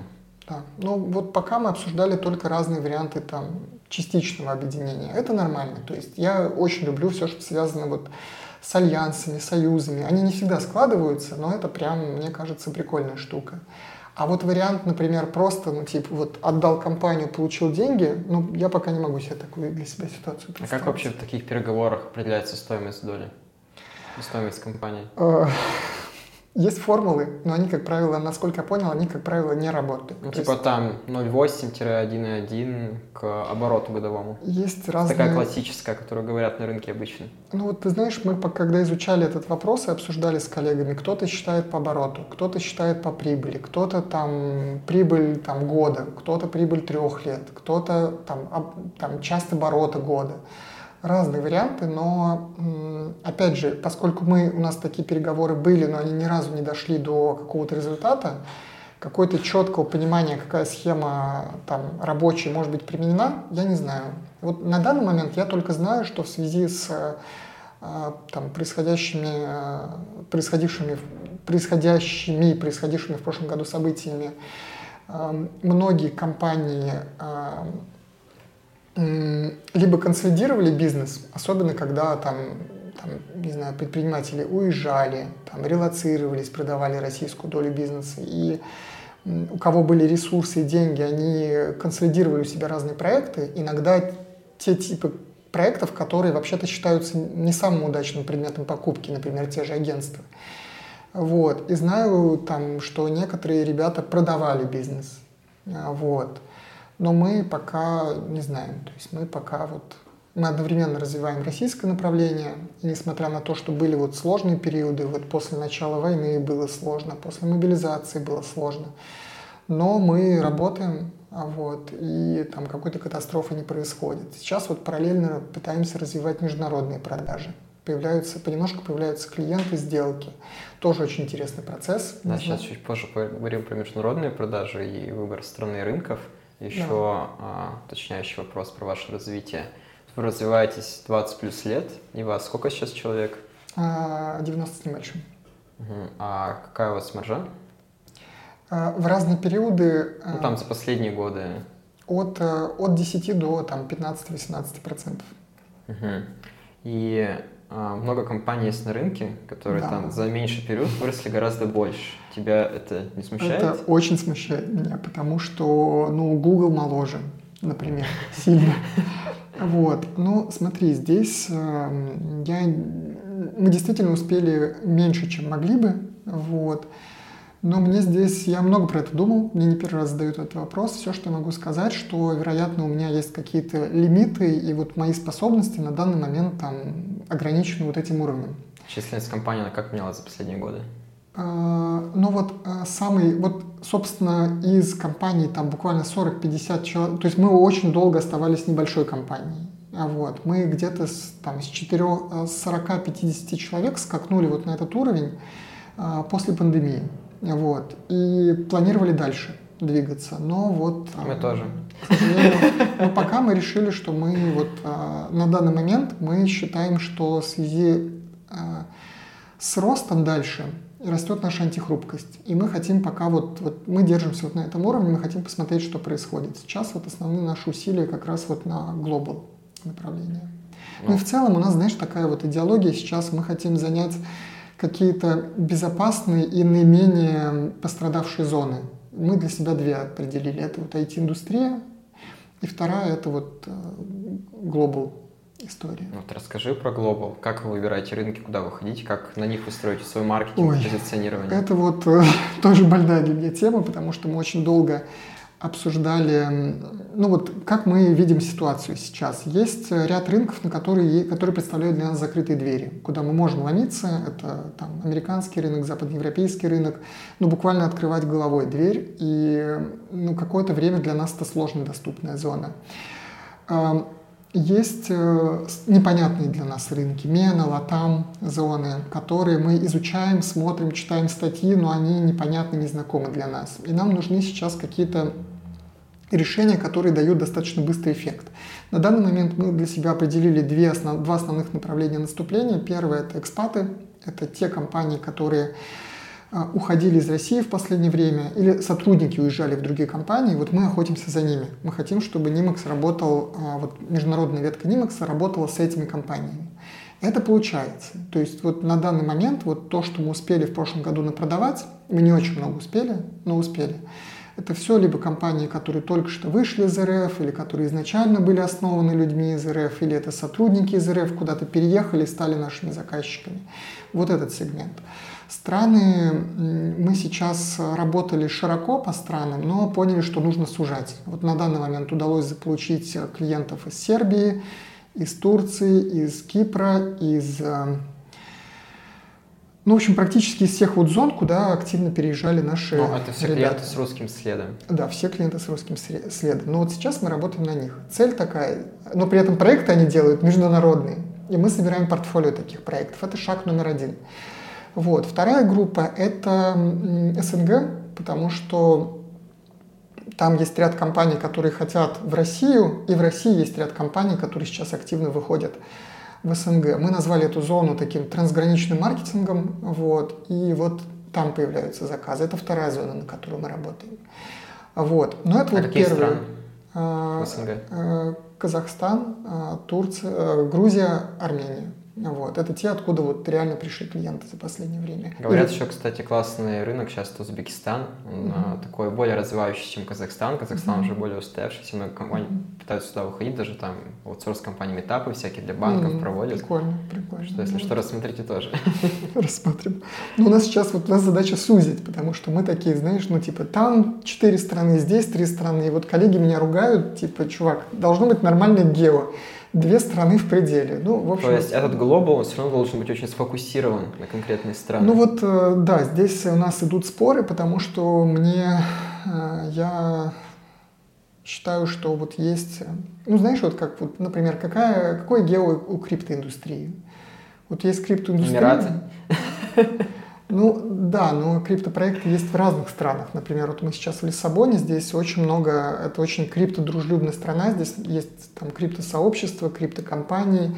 И, в общем, тут скорее просто есть вот фокусная индустрия, а где она находится, нет особой разницы. Но вот когда дело доходит уже до конкретных рекламных инструментов, там, до таргетирования и так далее, там, конечно, да, все усложняется. Там нужно понимать конкретный регион, конкретные языковые предпочтения. И вот ребята меня прессуют, что нужно везде геосужать, что наших ресурсов хватает на работу там, ну, максимум на две страны. Это предел. Дальше все начинают сходить с ума.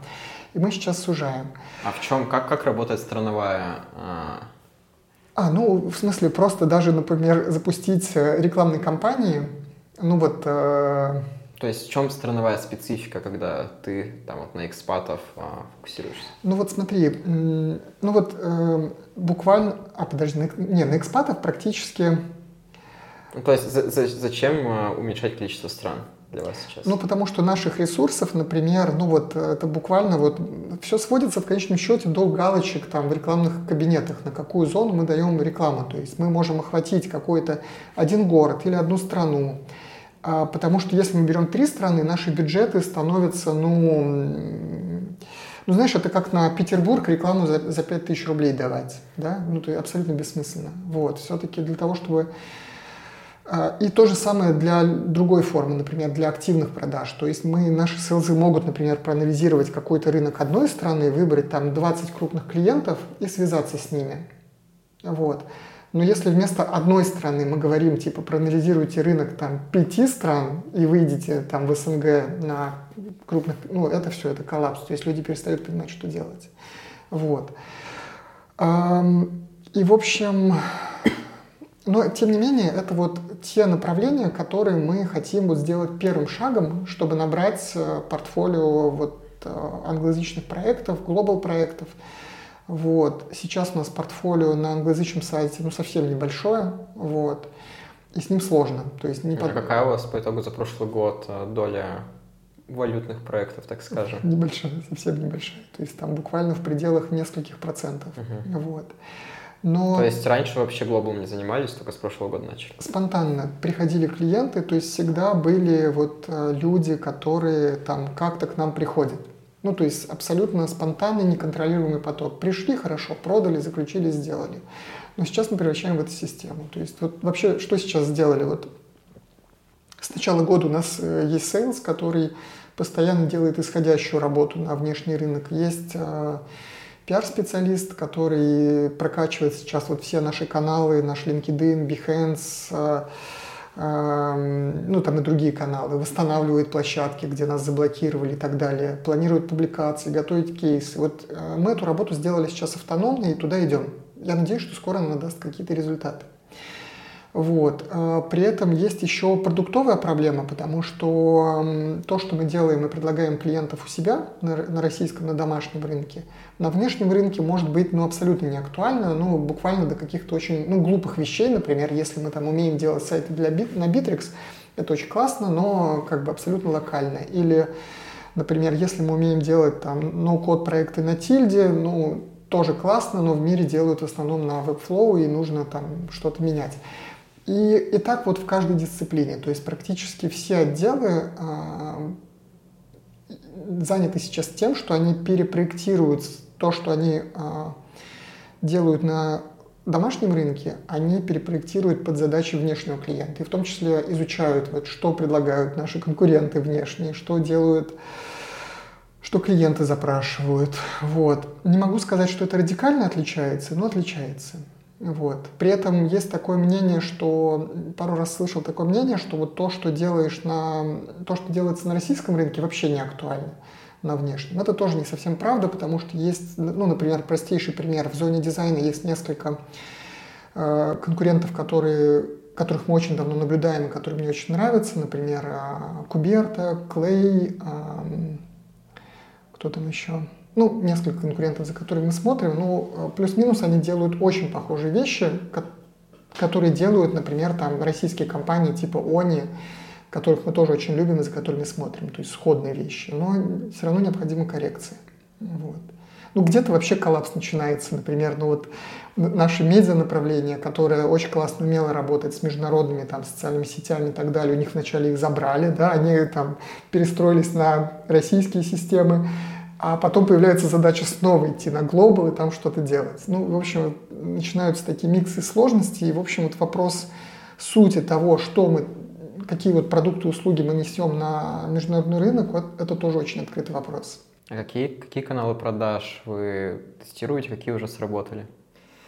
А, на данный момент а, Слушай, вот знаешь, честно скажу, что больше всего а, сработало? Больше всего сработало просто обозначить вот какой-то интерес к этому рынку и какие-то вот намерения туда. Потому что как только мы начали про это рассказывать, я начал себя там писать, тут же рассказывать какой-то опыт, например, там провели рекламные кампании в LinkedIn. Тут же люди начинают приходить и спрашивать, а как вы провели? А нам можно? Вот, и вот это вот формирует какие-то сделки. То есть вы опять же используете уже наработанную базу да, да, да, телеграм-каналов, да, соцсетей, где много на вас смотрят, и просто да, говорите, что да. вы делаете на международный рынок, и такие да. люди, которые уехавшие, да. о, давайте. Все так, именно так.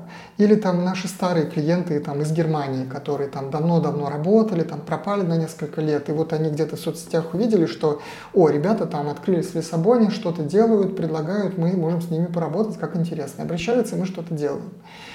Вот. Или Исходящая активность у нас пока мы только начали, то есть э, есть контакты, которые там инициированы, обсуждаются, сделок пока нет.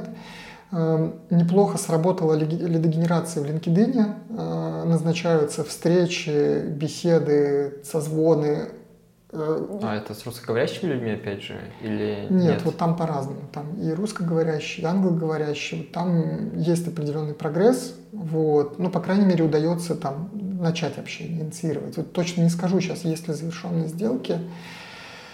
Вот. А... Ты не думаешь, кстати, что вот на рынках, где там язык не английский, не русский, тебе нужно говорить на языке да. заказчика? Да, и конечно. там в Турции нужно говорить на турецком. А, ну, и да, и нет, смотря какой сегмент. Вот если мы выходим на локальные компании, которые, ну, вот именно местные компании, э, ну, как, типа маленькие компании, надо общаться на турецком. Если мы э, идем на крупные компании, например, там, на местные IT, на местные банки, ну, скорее всего, они будут говорить по-английски. Вот. Но, но знание местного языка лучше. В целом, про вот такие рынки, которые а, страны и рынки, на которых а, предпочтительно ну, культура прямого общения, прямого заключения сделок, про них советуют вообще по-другому идти, искать на местности представителя, который заведет в эти компании. Например, компания Globus так и сделала. Они наняли местного да. турка, они даже привозили его в Россию в конце прошлого года на мероприятия агентские, показывали всем, знакомили. Да, да, именно так. Вот. И мы вот сейчас тоже с ребятами как раз вот тот сегмент, вот сегодня обсуждали, что сегмент СНГ, его надо исключать из маркетинга и отдавать sales команде, которая будет искать представителей и как-то по-другому туда заходить, вот, потому что при попытке продвигаться какими-то более классическими способами мы цепляем какой-то малый-средний бизнес, который все-таки не готов к ценам. Ну, мы привыкли там... К российским ценам да, разработчиков, да, и рекламщиков, просто, дизайнеров. Вот, и там начинается коллапс. Но при этом мы понимаем, что в том же СНГ там много крупных предприятий, которые точно могут нас позволить. Но к ним надо заходить с кем-то за руку. Их не надо искать в LinkedIn, на них не надо запускать рекламные кампании, там вообще другая механика. Вот. Ну, в общем, такой вот целый новый дивный мир, мы в нем разбираемся, мы в нем, ну вот я что-то, что мы пробуем и что-то, вот, что я нашел на других конференциях, я вот могу рассказать, но я все равно вот рассказываю это с позиции новичка. То есть я осознаю, что вот, например, там в продажах э, там на российском рынке мы собаку съели, а здесь мы только начинаем. Вот. Кстати, какая у вас там от до стоимость часа абстрактного вакууме там, за а, дизайн, ну разработку, вот ми- брендинг? Минимальная 2 800 рублей, а максимальная где-то 3 500. Вот в этом угу. диапазоне. И на международный рынок вы также переводите просто в валюту, и такая же ставка точно сохраняется? Или пока там да. А, нет, пока, нет, нет, пока именно такая, но э, подожди, ну вообще мы хотим ее потом выращивать, потому что сейчас эта ставка уже там около 40 евро, вот, но хотелось бы, конечно, ставку повыше.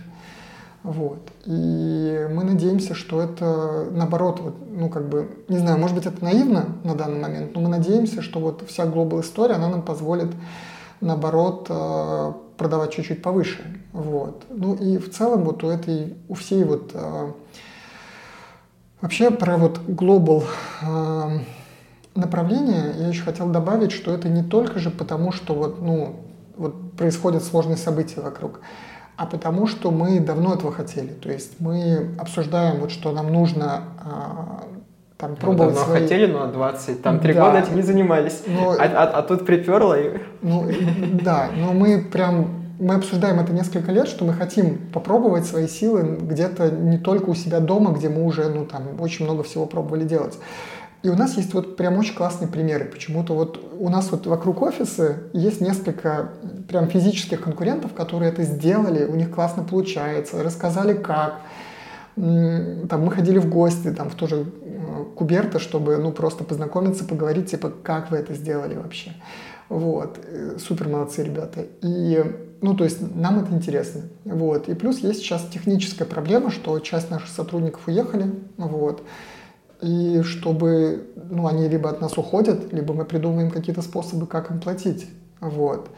И это в том числе способ э, обеспечить целостность команды, сделать так, чтобы Нимакс не, не разбежался и вот, э, ну вот, ну потому что я, я не хочу, чтобы это произошло. Я хотел бы, чтобы вот у компании были зоны интереса на, на домашнем рынке, интерес к глобальной экспансии. Сотрудники, кто хочет, работает в России, кто хочет, работает там, где он хочет. И мы могли вот обеспечить целостность этой системы. Вот сейчас я думаю так. Угу. Кстати, интересно, что вот это вот как раз долго говорили о международном рынке, а сейчас, когда припер занялись, и к продуктовым компаниям большим, у которых были огромные бюджеты, тоже применимо. Да. Там много народу из Тинька сделали компании на Филиппинах, Мексике, Европы активно туда пошли. Угу. Когда тут эта вся история стала больше э, скукоживаться и угу. стало понятно, что так как росло, расти не будет. Там э, Аркадий Волош тоже супер сложную сделку провернул по разделу Яндекса и выделению индексовых бизнесов на международный рынок, mm-hmm. и сейчас больше да, будет ресурсов вкладываться. Но интересно будет, что из этого выйдет. Ну да, да. Ну да, и да, там интересно. весь наш аутсорс рынок, конечно, тоже побежал. Mm-hmm. Его существенная часть ну, кстати, чтобы про... диверсифицировать риски. Про скукоживание рынка тут вообще странное у меня впечатление, потому что вот у нас э, последний год, ну вот э, у нас были сильно хуже прогнозы, мы прям вообще, было в какой-то момент было непонятно вообще, будет ли рынок, будет ли компания. Но вот, э, конечно, скорее добавилось, скорее добавилось вот эм, флуктуации добавились. То есть я никогда не видел, чтобы вот в пределах одного года были такие резкие падения, а потом такие же резкие завалы заказов, когда ну прям ну, там, от полной тишины там в сентябре-октябре до каких-то завалов там позже. И это ну, невероятно. То есть вот это, конечно, очень сложно переваривать, а, ну, ну чисто технически, да. А, и вот это самый такой большой челлендж этого года, как э, переживать вот эти бесконечные там американские горки, вот. Вот. Но, какого, но вот такого, что на рынке вообще нет заказов, или там все повалилось, и все клиенты куда-то ушли, я пока такого не вижу. Вот.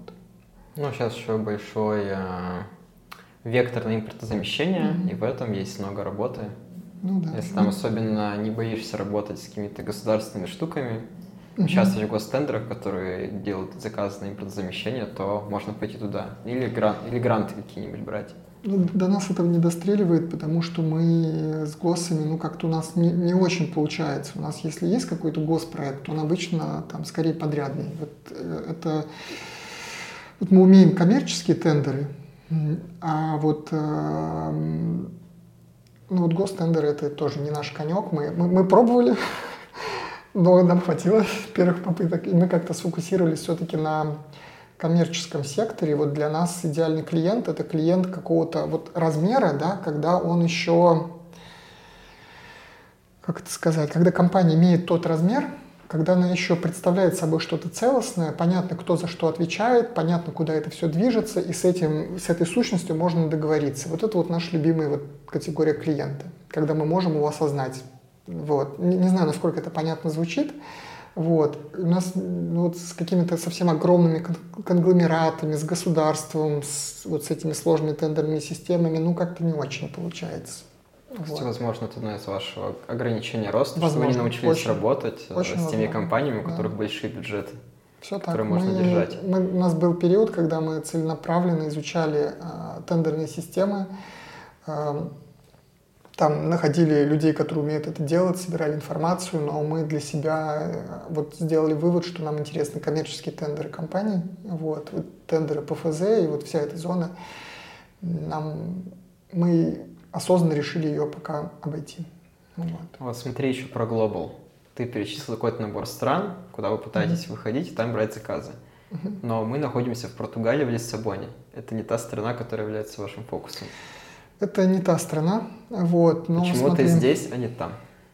Э, потому что, ну смотри, чисто технически, вот в конце прошлого года у нас оказалось, что есть ряд клиентов, которые с нами не могут больше работать. То есть деньги в России они больше не переведут. А, при этом у нас были проекты, были обязательства, и было вложено много усилий, и нам нужен был любой способ, любой способ продолжить работать с этими клиентами. Мы проанализировали довольно быстро все направления, где можно открыть компанию, вот, а, в том числе в СНГ.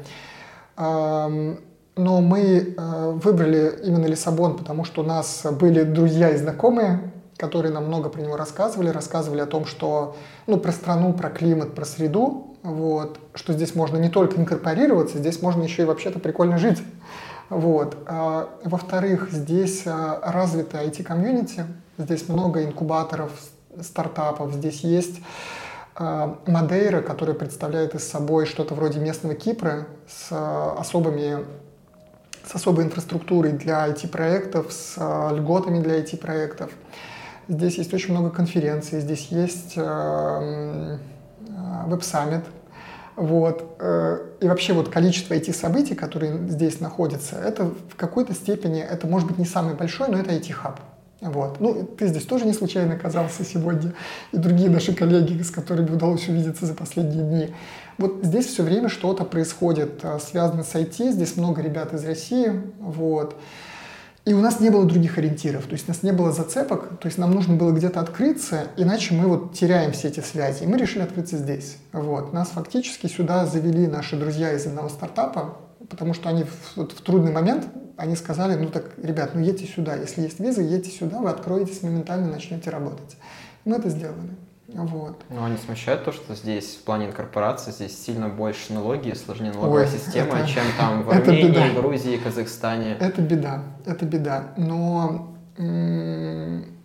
если внимательно, слушай, смотри, я вот тут детально эту тему поддержать не смогу, потому что тут скорее как, как по стеку. Вот. Э, здесь скорее мой партнер может рассказать. Но, например, попытка открытия э, дополнительного юрлица в Казахстане и консультации по там, налогам привели к тому, что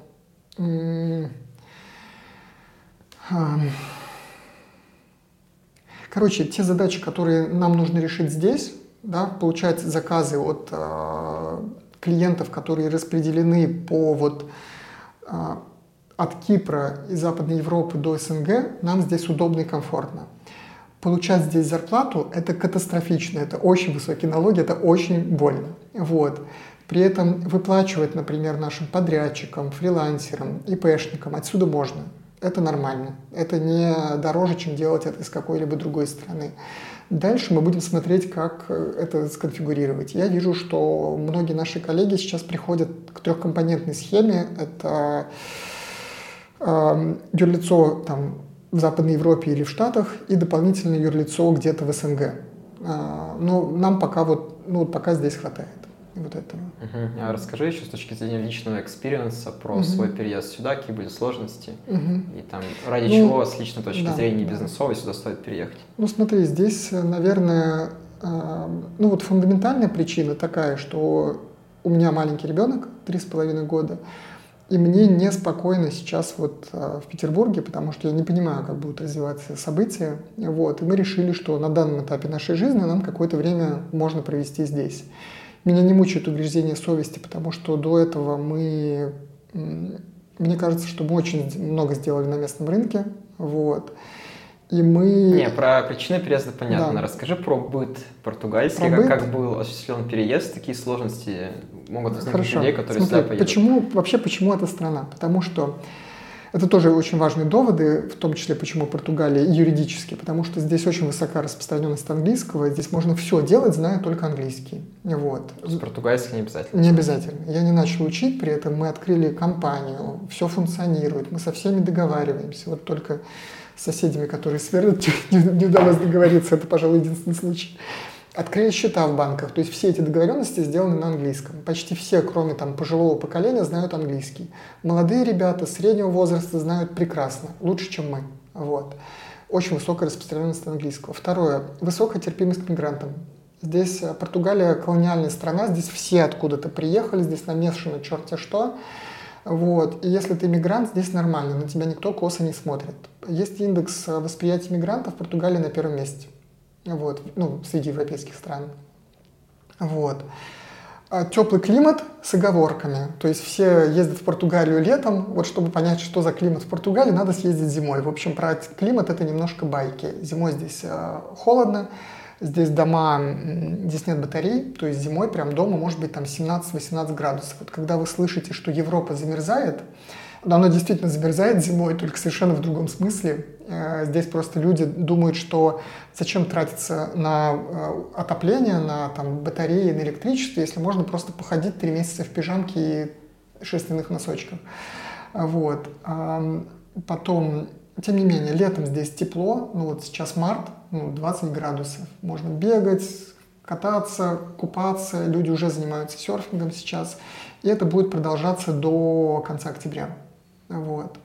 Я из Петербурга, очень люблю Петербург, лучший город, возможно, в мире, но ну, очень тяжело климат, и когда вот ребенок, это становится иногда ну, прям ну, сложно, сложно. Вот.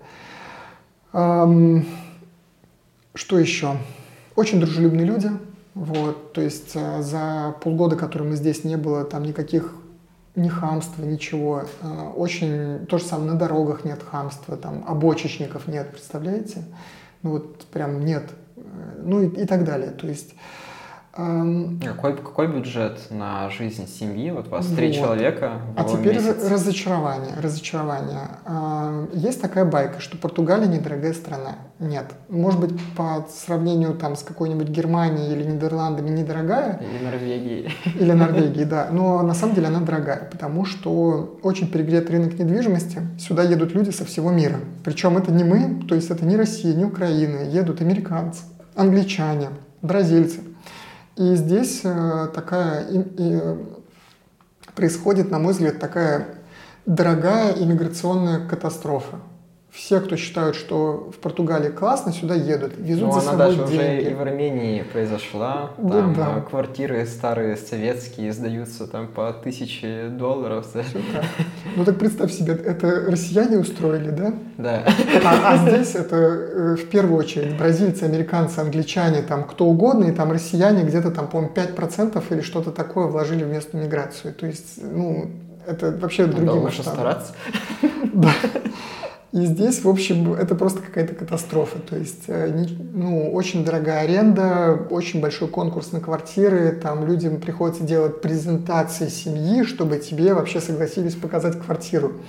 Э, вот. Ну, еще из минусов, да, климат влажный зимой, ну, прям сложный. Э, зимой сложно здесь, холодно, сложно, дискомфортно. Кто вот, был зимой? А по, по итогу, а ну, договори по, по погоду. Вот, высокие налоги, ну, больно отдавать столько денег государству. Это в Европе это привычно, для нас это непривычно, вот, это тяжело, вот. А какой, какой здесь налог отдаешь зарплаты государства? Ну, а, скажем так, чтобы, а, ну, например, ну там примерно на только зарплатные налоги, да, чтобы а, получить 2000, надо заплатить налогов там 1100-1200. Вот чтобы получить 2 Ну, это там 60%, ну, в России ну, там типа это у тебя того, будет 42% по классике ну, да. без оптимизации. Ну, в общем, да, как-то так. Вот, а в центре Лиссабона сколько семье стоит прожить? Там бюджет месячный из трех а, человек, а если не в центре Лиссабона, а где, где, где, дешево? Ну, вот это вот интересный вопрос, где жить, потому что... Э, все не, просто скажи, скажи разные просто бюджеты. цифры. Да. Ну, да, давай я э, одной цифры не скажу, я назову ну, несколько да, да, ключевых цифр. Что здесь нужно? Квартира от тысячи до двух, в зависимости от предпочтений. Вот. А, маленькая квартира на двоих тысяча, две тысячи, большая хорошая квартира там с ребенком и с какими-то претензиями уже по локации и дизайну. Вот. Где на семью из двух человек 100 евро каждый месяц страховка медицинская, и она ну, фактически обязательна. Здесь хорошая частная медицина, государственная так себе, поэтому нужна страховка, чтобы не вляпаться в неприятности.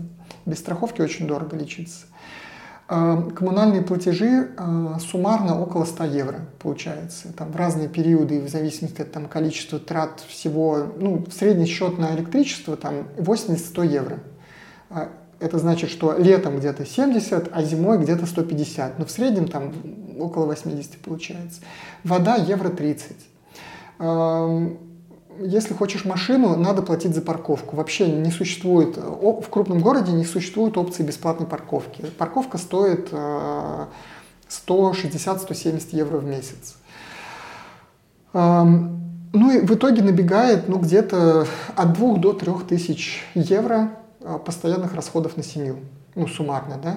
А продукты питания, еда недорогие, ну то есть очень уровень Петербурга там не больше. Все остальные такие вот базовые траты, да, ну не знаю, там, не знаю, от парикмахерской до бассейна. Либо так же, либо даже дешевле. Вот. А, не знаю, какую цифру. Ну, давай вот так скажу. Килограмм яблок стоит, ну, там, 2 евро. Это будут очень вкусные яблоки. Угу. Вот. Ладно, спасибо, Никита, что поучаствовал в нашем подкасте. Хотим сделать еще тебе небольшой подарок. Ой, невероятно. Спасибо. Это 40 часов нашего дизайна. Мы хотим тоже с вами подружиться. И мы можем сделать для вас какие-то смешные штуки, типа набора стикеров с тобой, mm-hmm. или какие-нибудь прикольные штуки для ваших клиентов. Но по QR-коду прочитайте кейсы применения. Mm-hmm. Спасибо вот. большое. Очень классно. Спасибо. Я думаю, что воспользуемся. Вот. Было интересно. Да. Подписывайтесь на канал, ставьте лайки. Выпусков будет больше. Пока.